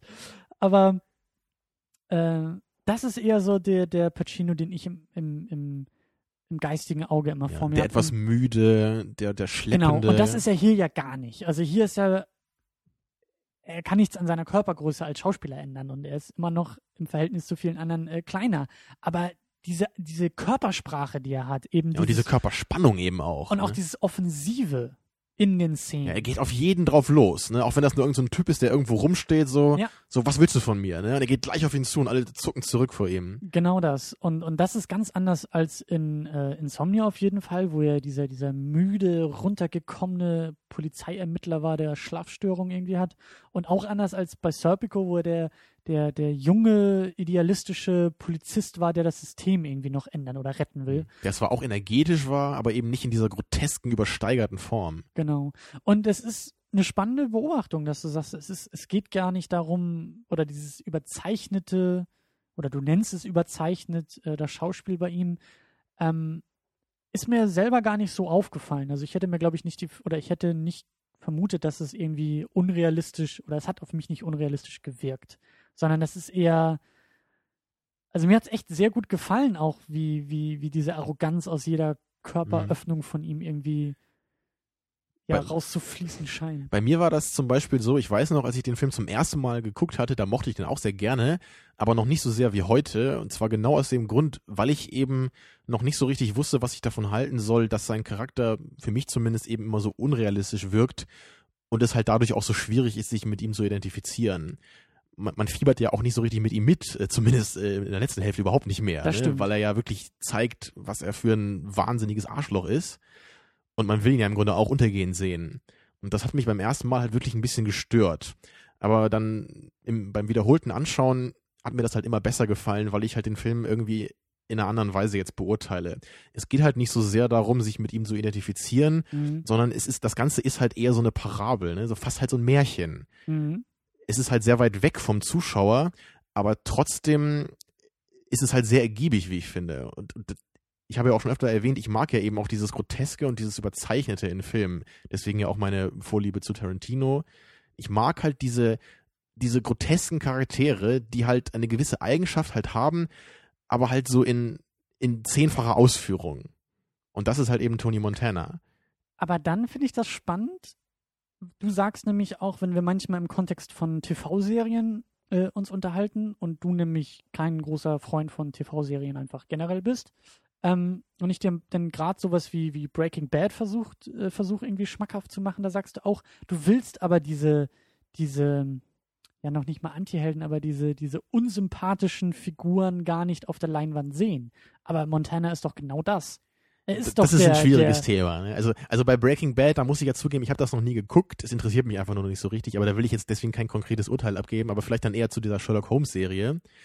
Nee, nee, nee, nee, nee. Nee, Den, den Sprung lasse ich dir jetzt nämlich nicht zu. Ich will noch Ach, kurz wieder, bei Breaking Bad bleiben, weil das nämlich eigentlich, ähm, wenn ich diesen Vergleich mal jetzt anstellen darf, sowas wie Scarface als Serie nämlich ist. Da hast du nämlich Mhm. genau das, nämlich diesen Aufstieg, das ist eher ein zufälliger Einstieg in dieses ganze Drogenmilieu, aber dann auch diesen schritthaften Aufstieg eines immer mehr größenwahnsinnigen ähm, Familienvaters, der ähnlich wie Montana halt immer mehr will, der einfach nicht mehr aufhören kann, für den es nachher auch zu einem Selbstzweck wird, was er da nämlich tut. Und der genauso zum Scheitern verurteilt ist wie Montana. Das ist auch völlig klar, wenn man die Serie schaut. Das, das, das kann nicht, ich meine, zum Zeitpunkt dieser Aufnahme äh, fehlt noch die, die letzte Hälfte der Aber da wird wohl Staffel. kaum ein Happy End kommen und alle sind glücklich. Ne? Das würde alle verwundern und wird die Serie auch, auch äh, kaputt machen nachträglich. Aber Mhm. Es ist halt irgendwie, also es ist schon, schon spannend und faszinierend. Klar, es ist nicht so, es ist nicht so maßlos überzeichnet wie Montana. Es ist nicht so, so dieses Groteske fehlt. Es ist halt realistischer gehalten. Aber ich glaube schon, dass das, Was das für mich sein könnte auch. Oder ja, also, also, es ist natürlich jetzt echt schwierig darauf zu antworten, weil ich habe die Serie ja dann wirklich noch nie gesehen. Ich weiß halt nur, dass ich halt irgendwie bin ja bei Serien eh immer jemand, ich habe da halt irgendwie nie so richtig Interesse dran. Ja. Da stehe ich heutzutage ziemlich alleine mit. Ist ja okay. Ich wollte halt eben nur ganz kurz halt zu Sherlock Holmes halt sagen, da ist halt das Problem bei mir, dass ich ihn einfach halt, ich finde ihn halt unsympathisch in so einer Weise, dass ich ihn einfach nicht sehen will. Und bei Tony Montana ist es halt eher dieses Anti-Heldenhafte. Dieses, ich will natürlich überhaupt nicht so sein wie er, aber ich finde ihn irgendwie trotzdem faszinierend in dieser unglaublichen Boshaftigkeit und in diesem Wahnsinn, in dem, in dem er ist. du kannst die Figur trotzdem, ähm, du kannst trotzdem Spaß an der Figur haben, im Gegensatz zu dem, zu dem Sherlock Holmes von, von der britischen Ja, oder, oder ich halte die, die Figur irgendwie trotzdem für ergiebig Ja. in dieser Boshaftigkeit. Und ja, bei Sherlock Holmes ist es eher so, der Typ nervt mich einfach. Ne? Ich, ich finde den Rest eigentlich an der Serie auch super. Ich, ich finde halt nur ihn einfach so anstrengend, dass ich das einfach nicht sonderlich gerne gucke. Weil ich halt, ich, ich will halt immer intuitiv, dass er eben, die, eben scheitert und die Fälle eben nicht löst. Hm, Oder dass Watson immer so richtig eine reinhaut. Ja, und. das- stellvertretend für dich. Genau, und das, das ist halt für mich eher so unangenehm, da ihn zu sehen. Ne? Okay. Ja, bei Breaking Bad, dann muss ich mich da wohl irgendwann mal hinsetzen. Alle finden das toll und naja. Es ist halt das Gemeine bei, bei, bei solchen Sachen, bei solchen TV-Serien und auch bei, bei Breaking Bad. Du musst halt, du, du kannst nicht nur eine Folge gucken und dann ein Urteil bilden. So. Du Ja, musst ja. halt schon wirklich länger dabei bleiben. Ja, der Brian Cranston, der ist ja auch ein cooler Typ, so, da kann man ja nichts sagen. und wirklich guter, guter Schauspieler in der Serie. Aber wir wollen noch ein wenig äh, Scarface und Al Pacino hier abschließen und gar nicht so sehr auf TV-Serien eingehen. Denn ähm, was ich noch ganz kurz anmerken wollte und wirklich nur ganz kurz, ähm, ist auch wieder dieser, dieser Wandel im Schauspiel, ähnlich wie bei Insomnia, wo ja dieser Verfall, der körperliche Verfall und der psychische Verfall deutlich wird, auch bei Pacino, wie er die Figur spielt. Und Mhm. hier haben wir ja auch diesen, auch schon des Öfteren erwähnt, äh, den Wandel von Ehrgeiz zu Arroganz, von ähm, ja auch Ehrgeiz zu Überheblichkeit, zu Ja. Gier. Ja, vor allem halt auch von Zielstrebigkeit zu Wahnsinn Ja. und zur eigenen völligen Selbstüberschätzung. Ja. Dass er ja am Ende wirklich sogar bereit ist, mit dem größten Drogen-Overlord halt so einen Krieg anzufangen. Ja. Was halt völlig jenseits seiner Möglichkeiten halt liegt. Da, da kommt halt, am Anfang ist er ja wirklich dieser völlig durchgedachte, der genau weiß, was er will und auch genau weiß, wie er das machen kann. Und das verliert er halt immer weiter im Lauf der Geschichte. Ja. Und diese Zielstrebigkeit, ja, verliert sich und wird eben zu diesem Wahnsinn. Aber Ähm, so als, als Abschluss auch zu, zu Pacino, also ohne Frage großartig gespielt auch hier, aber es gibt so diesen, diesen, ja, diesen, dieses Kriterium, glaube ich, auch für gute Schauspieler, oder es wird ja immer wieder gerne auch angeführt, Schauspieler, die hinter ihren, hinter ihren, ja, hinter ihrem eigenen Status verschwinden, die nur noch in der Rolle aufgehen. Und da denke ich jetzt zum Beispiel auch, äh, weil es noch relativ aktuell ist, an äh, Daniel Day-Lewis, der ja auch durch Make-up sehr stark sich selbst verliert in den Rollen, die er spielt. War Mhm. jetzt zuletzt bei Lincoln, da sieht man ihm irgendwie schon in, in, in ja, Schnappschüssen, sieht man ihn als, als Menschen, als Schauspieler gar nicht mehr so sehr in den Ja, Rollen. bei There Will Be Blood war das auch so. Ein Film, den wir vielleicht auch noch mal besprechen müssen hier. Mhm. Also der Film hat mir nicht so nicht gefallen, aber Daniel Day-Lewis war auf jeden Fall großartig. Und er ist im Grunde auch so ein, so ein ähnlicher Charakter wie Scarface, könnte man fast sagen, weil er halt auch immer weiter so in diesen, in, in diese Gier verfällt. Aber wie gehst du mit diesem Kriterium um? Ist das für dich etwas, was du, also denkst du so auch über, über Schauspieler und über ihre Leistung nach? Sagst du, Mhm. für mich ist ein guter Schauspieler dann gut, wenn ich vergesse, dass es Al Pacino, der da gerade spielt? Ja, das sage ich sehr oft, ja. Das schreibe ich Okay. auch gerne in meinen Reviews auf Movie Pilot. Und diese, dieses Thema hatten wir ja schon so ein bisschen aufgemacht in der ersten Sendung, glaube ich, also zu Serpico jetzt. Mhm. Und ich finde halt gerade bei Tony Montana ist es für mich halt ist für mich ein ganz deutliches Beispiel von diesem Phänomen.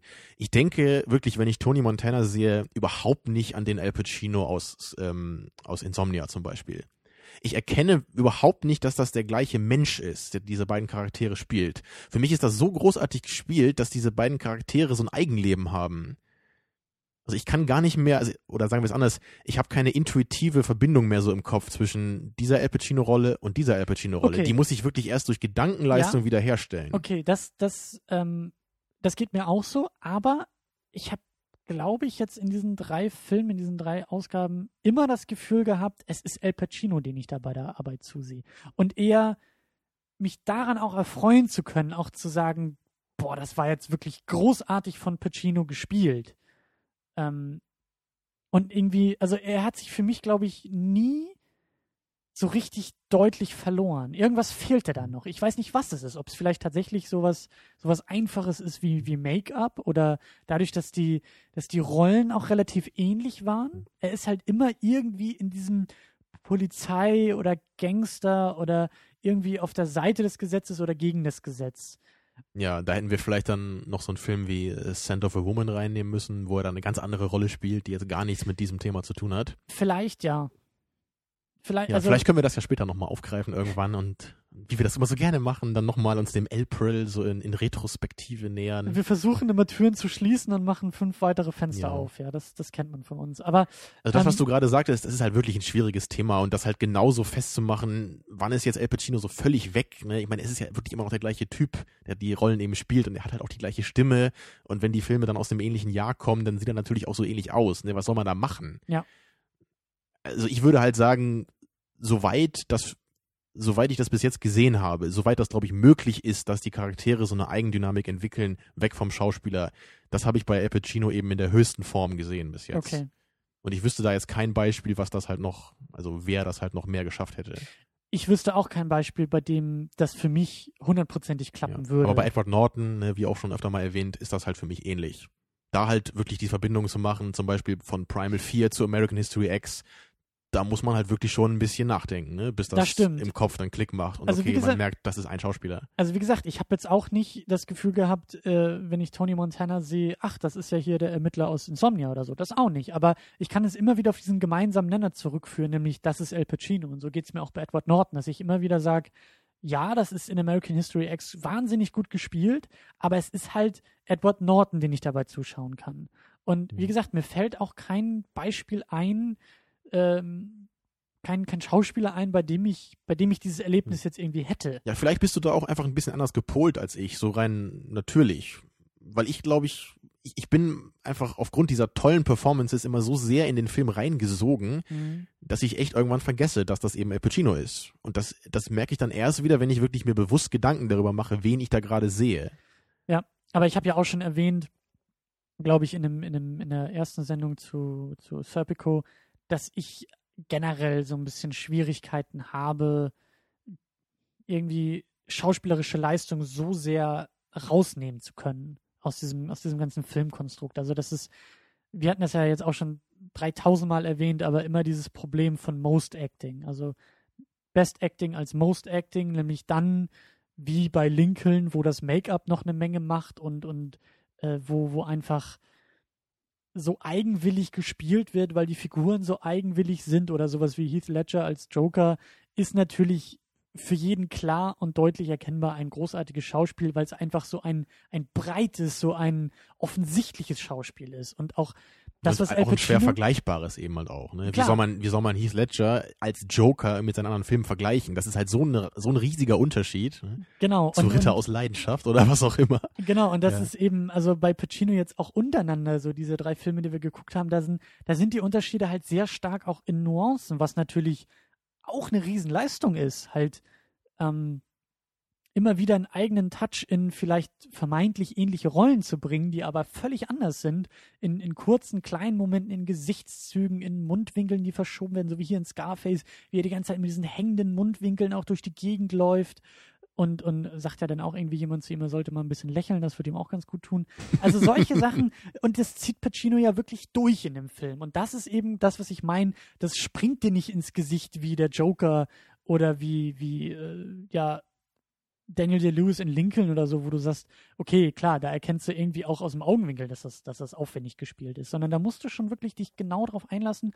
Und das wollte ich so als Fazit auch sagen. Das hat mir jetzt auch, also dieser Versuch hier mit, mit dieser El Pacino-Analyse hat mir auf jeden Fall was gebracht, ein bisschen mehr in solche Richtung auch gucken Ja, mehr auf die Feinheiten auch zu achten eben. Im, genau, mehr zu Spiel. wissen, worauf man auch irgendwie achten kann bei ja. Schauspielern.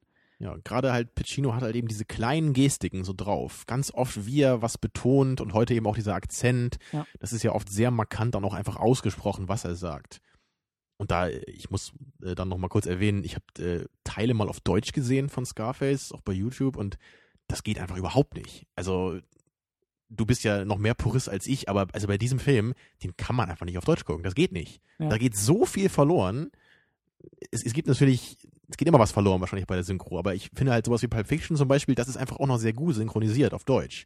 Aber dieser, dieser Scarface, das, das kannst du nicht synchronisieren. Diesen kubanischen Akzent, den Pacino da bringt, das ist halt wie Brad Pitt in Inglourious Bastard. So, das, das kann man nicht weg, ja, das, das äh, synchronisiert man automatisch weg. Ja. Das meine ich. Das kann man nicht originalgetreu irgendwie synchronisieren. Ja. Also deswegen an alle, die den Film noch gucken wollen, auf jeden Fall auf Englisch. Auch wenn es manchmal akustisch vielleicht ein bisschen schwer zu verstehen ist, dann lieber mit Untertiteln. Ja. Niemals den auf Deutsch gucken. Das geht nicht. Äh, dem Fazit kann ich mich auch anschließen. Ja, das dachte ähm, ich mir. Ganz, also wirklich nur als Erwähnung und wenn wir schon dabei sind, wieder, äh, wie gesagt, fünf Fenster aufzumachen, während wir hier eine Tür schließen. Mich interessiert wirklich, wirklich stark der Pacino der letzten Jahre, der so Unsinn macht wie Jack and Jill, dessen ja, oder eben Righteous Filme, Kill, ne? Belangloser ja. Film in jeder Hinsicht. Oder jetzt eben auch der letzte, den er da irgendwie mit, mit Christopher Walken irgendwie gemacht hatte, der im Trailer auch ganz okay aussah, aber ziemlicher Unsinn sein soll. Also ich frage mich einfach irgendwie, was da los ist, was da, was da bei Pacino auch los ist. Und also so ein Film wie Jack and Jill, das ist, äh, meinte ich auch schon zu dir, das ist wahrscheinlich Katastrophentourismus, den man da betreiben würde. Aber den will ich tatsächlich mal sehen. Ich will echt sehen, was das, was das für, also warum? Ja, ja vielleicht machen wir das echt mal. Aber ich habe so Angst vor diesem Film. Ich traue mich da echt nicht ran. Das ist. Es kann ja da, immer noch sein, was, dass. Ich habe das Gefühl, da geht was kaputt bei mir irgendwie so in meinem Filmliebhaberherz. Da ist irgend, da könnte irgendwas für immer zerstört werden. Ja, das ist so, als ob du irgendwie, als ob du irgendwie in der Zeitung liest, dass irgendwie dein Lieblingsschauspieler in der Freizeit irgendwie kleine Katzenbabys tötet oder so. Und du denkst so, bis hierhin war der doch so ein cooler Typ. Genau, und jetzt siehst du immer den Katzenbabymörder in dem Schauspieler. Genau das. Was ja öfter mal vorkommt. Ne? Aber bevor wir jetzt Scarface ganz abschließen, würde ich dann ja. doch noch mal ganz kurz von dir wissen wollen, ob du den Film dann jetzt genauso toll findest wie ich oder ob du da vielleicht doch noch irgendwie sagst, so hier und da habe ich da doch Kritik irgendwie in irgendeinem Punkt. Also eine konkrete Kritik kann ich jetzt äh, nicht formulieren, aber ich glaube nicht, dass er mir so wahnsinnig gut gefallen hat wie dir. Also du sagst ja Top 5 Material und äh, einer mhm. deiner absoluten Lieblingsfilme. Ich habe halt wirklich nichts an diesem Film auszusetzen. Ich, ich, also wenn ich jetzt irgendwie da magisch eingreifen könnte, was ich bei dem Film anders machen würde, ich, ich könnte es nicht. Ich, ich weiß nicht, was ich machen würde. Ähm, der Film ist einfach für mich von vorne bis hinten, von der ersten bis zur letzten Minute so, wie ich ihn haben will. Ja. Also ich, wie gesagt, ich kann an dem Film auch nichts aussetzen. Ich kann halt nur sagen, dass alles, was ich, also ich glaube, wir sehen den gleichen Film. Wir sehen wirklich das Gleiche in dem Film. Ich hoffe, das war so. Das wäre bestimmt auch gut gewesen für die heutige Diskussion. Ja, Moment. Aber du siehst einfach, oder dich spricht es einfach mehr an als mich. Thematisch jetzt einfach schon Thematisch mal. und, und, und auch, ähm, wie schon erwähnt, so die Struktur des Filmes, so das, was du, also das, das begeistert dich, glaube ich, einfach mehr als mich. Das macht es jetzt Mhm. nicht irgendwie, das, das, nicht, dass ich das kritisieren würde oder so, aber ich sag, ich sehe die Qualitäten des Filmes, aber du schätzt die, glaube ich, höher ein als ich. Wir sehen die gleichen Qualitäten, die bei dir mehr zählen als bei mir. Also ist das so ein bisschen so wie dein Urteil bei Seven damals, ne? So, der Film ist halt nur perfekt und das äh, Wenn ich jetzt einen direkten trifft dich Vergleich, nicht so richtig, ne? Du willst ja noch das Gimmick, hast du damals gesagt. ja, wobei Seven für mich noch ein bisschen mehr Gimmick hat durch diesen Twist. Also da finde Mhm. ich, also ich glaube, das, das scheint sich auch irgendwie durch meine Lieblingsfilme zu ziehen, eine gewisse Cleverness. Mehr, Ja, genau. Spiel. Das hatten wir ja vorhin ja schon gesagt. Das hat eben Scarface nicht so richtig. Und wenn dann nur im Detail, so, aber nicht jetzt so, was die ganze Story angeht, was den ganzen Film so vom Thema her angeht. Ja. Der ist halt geradlinig, der ist auf den Punkt geschrieben und konsequent und eben auch vorhersehbar im, am Ende. Und Ja. genau das ist halt für mich auch völlig äh, großartig an dem Film eben. Aber das scheint schon echt schon so ein Ding bei dir zu sein. Du, du brauchst immer irgendwie so den, so, so das zwinkernde Auge am Ende nochmal, so, ne? Oder dass irgendwie so der Regisseur nochmal ins Bild kommt und sagst so, so, denk nochmal drüber nach hier, ne? ich brauche halt den, den Kreisel, den man nicht fallen sieht. So. Mhm. Das ist, glaube ich, irgendwie äh, ein gutes Fazit. Aber in keinster Weise ist das ein schlechter Film. Es ist ein sehr, sehr guter Film, der auch seine, oh Gott, was sind das mittlerweile, 30 Jahre? Ne? Ziemlich genau. Die man, ich meine, gut, klar, optisch sieht man ihn mir an, aber in keinster Weise irgendwie angestaubt oder in keinster Weise veraltet.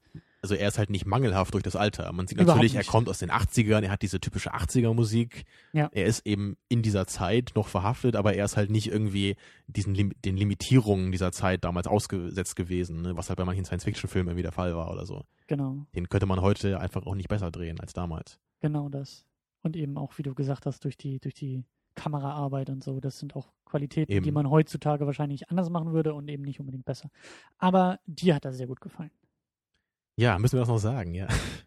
Ja, ich habe jetzt schon oft genug gesagt und ich erkenne einfach in dem Film halt auch so viele von äh, De Palmas Qualitäten wieder und ähm, ja, das ist einfach ein super Film in jeder Hinsicht, ne? Was soll ich sagen?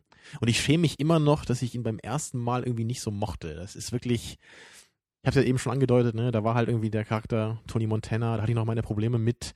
Und beim zweiten Mal dachte ich nur, ey, so wie bekloppt bin ich eigentlich? Das ist halt easy einer meiner Lieblingsfilme und Ja.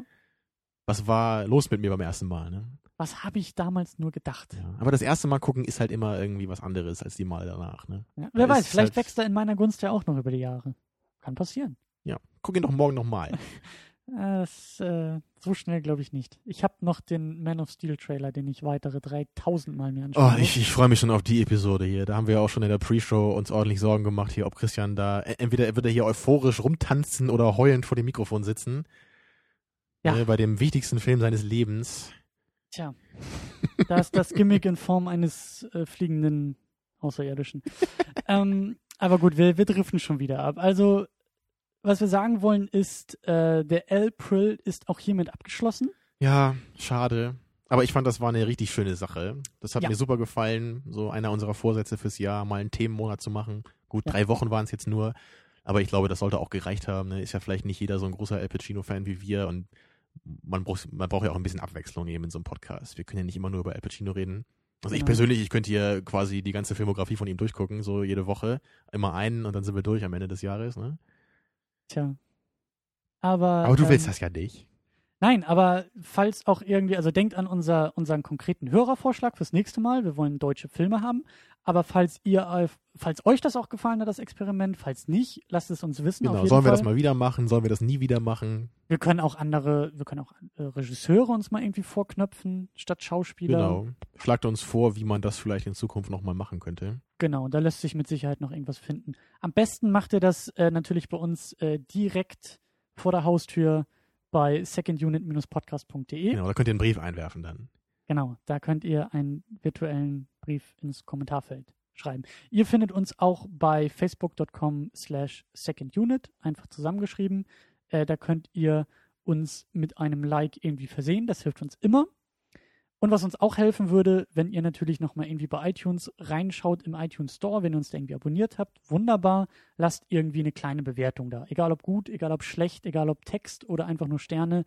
Aber je mehr wir davon sammeln, desto besser ist das für uns. Alle. Ja, da freuen wir uns. Genau. So, Christian, und jetzt können wir den Payoff hier äh, verbreiten, den du vorhin schon vorbereitet hast. Ja, hier ist ja alles durchgeplant. Hust, hust, hust. Äh, zum Thema Trash Talk werden wir nämlich nächste Woche mal wieder uns ähm, ein wenig in, ins Kellergewölbe des guten Geschmacks bewegen. Ach, das hast du wirklich schön formuliert, ja. Ja, wir dachten uns, wir gönnen uns nach diesem harten Monat voller filmischer Brillanz mal ein etwas anderes Werk. Und dabei handelt es sich um den kultigen Trash-Klassiker The Room. Das ist auch die DVD-Cover äh, Einblendung Tamino Mood. Kultiger Trash-Film. Ja. Ja, ein Film, der meiner Meinung nach zur Allgemeinbildung eines jeden Cineasten gehören sollte. Denn in diesem Film lässt sich vermutlich das schlechteste Schauspiel aller Zeiten bewundern. Ich glaube, in diesem Film wir, wir können ja erstmal den Titel nennen, nämlich The Room. Das habe ich schon gesagt gerade, ja. Achso. Habe ich hab genuschelt? Dir, ich habe dir wie immer nicht zugehört. The Room. Ähm, es ist nicht nur, also ich kenne den Film mittlerweile auch durch tausende YouTube-Compilations, aber ich habe ihn noch nicht einmal ganz gesehen. Aber es ist, glaube ich, nicht nur der schlechteste Film in Sachen Schauspielleistung, sondern in allen Punkten. Ich glaube, der Schnitt ist furchtbar. Das Drehbuch sieht nach irgendwie einem Papiertaschentuch aus, was da irgendwie angemalt wurde mit drei Sätzen. Ja, ja. Also da die Charaktere großartig. Aber ich glaube, ich finde, er ist besser gefilmt als Battlefield Earth. Zumindest kriegt man da keine Kopfschmerzen bei. Naja, wir können uns ja dann ausführlich darüber unterhalten, was denn vielleicht gut ist an dem Film. Während wir in der letzten Sendung ja angedeutet haben, wie wir hier diskutieren werden, wie perfekt und wie gut Scarface ist, wenn wir nächste Woche wahrscheinlich diskutieren, wie schlecht der Film tatsächlich ist. Genau, und außerdem haben wir uns da äh, noch Verstärkung geholt. Der werte Herr Zombie-Bunker kommt nämlich mal wieder vorbei. Den kennt der ein oder andere vielleicht noch aus der Sendung zu High Tension. Yep. Da hat uns der werte Herr ein bisschen was über das Horrorgenre erzählt. Ja. Ja, und diesmal haben wir ihn uns wieder dazu geholt, weil das so viel Spaß gemacht hat. Weil er eben wir. auch in Kiel wohnt. Oder hast du die Sendung ja. mit ihm schon aufgenommen? konzeptionell. Ach so, okay. Tja, also wenn ihr die Chance habt, irgendwie euch den vorher anzugucken, wäre hilfreich, weil es, glaube ich, auch gar nicht so einfach sein wird, diese unglaubliche Schlechtigkeit in Worte zu fassen. Man muss einfach diesen Hauptcharakter mal gesehen haben, glaube ich. Und wenn es irgendwie mal so ein 5 Minuten Best-of-Video ist bei YouTube, guckt das euch einfach mal an. Also The Room, einfach, wenn ihr das eingebt, werdet ihr das finden. Ja. Und da gibt's einfach wirklich das schönste, schlechteste Acting aller Zeiten zu sehen. Ich glaube, das wird so eine ähnliche Sendung wie damals zu ähm, dem Lou Ferrigno-Film. Ja, zu Sinbad, ja. Wo wir auch nur eine Menge Spaß hatten und ja, aber ja. der ist im Vergleich zu The Room wirklich ein Meisterwerk, also auch was Acting und Story angeht. Oh Gott, die Vorschusslorbeeren. Wir sollten wirklich Schluss machen, bevor du hier irgendwie noch äh, gleich diskutieren willst, warum The Room besser ist als Scarface. also in diesem Sinne, es war eine lange Sitzung. Äh, wie gesagt, der April ist beendet und äh, wir freuen uns auf alle weiteren Experimente mit euch. Bis dahin, tschüss. Ja, bis nächste Woche. Bleibt narbenfrei. Ciao.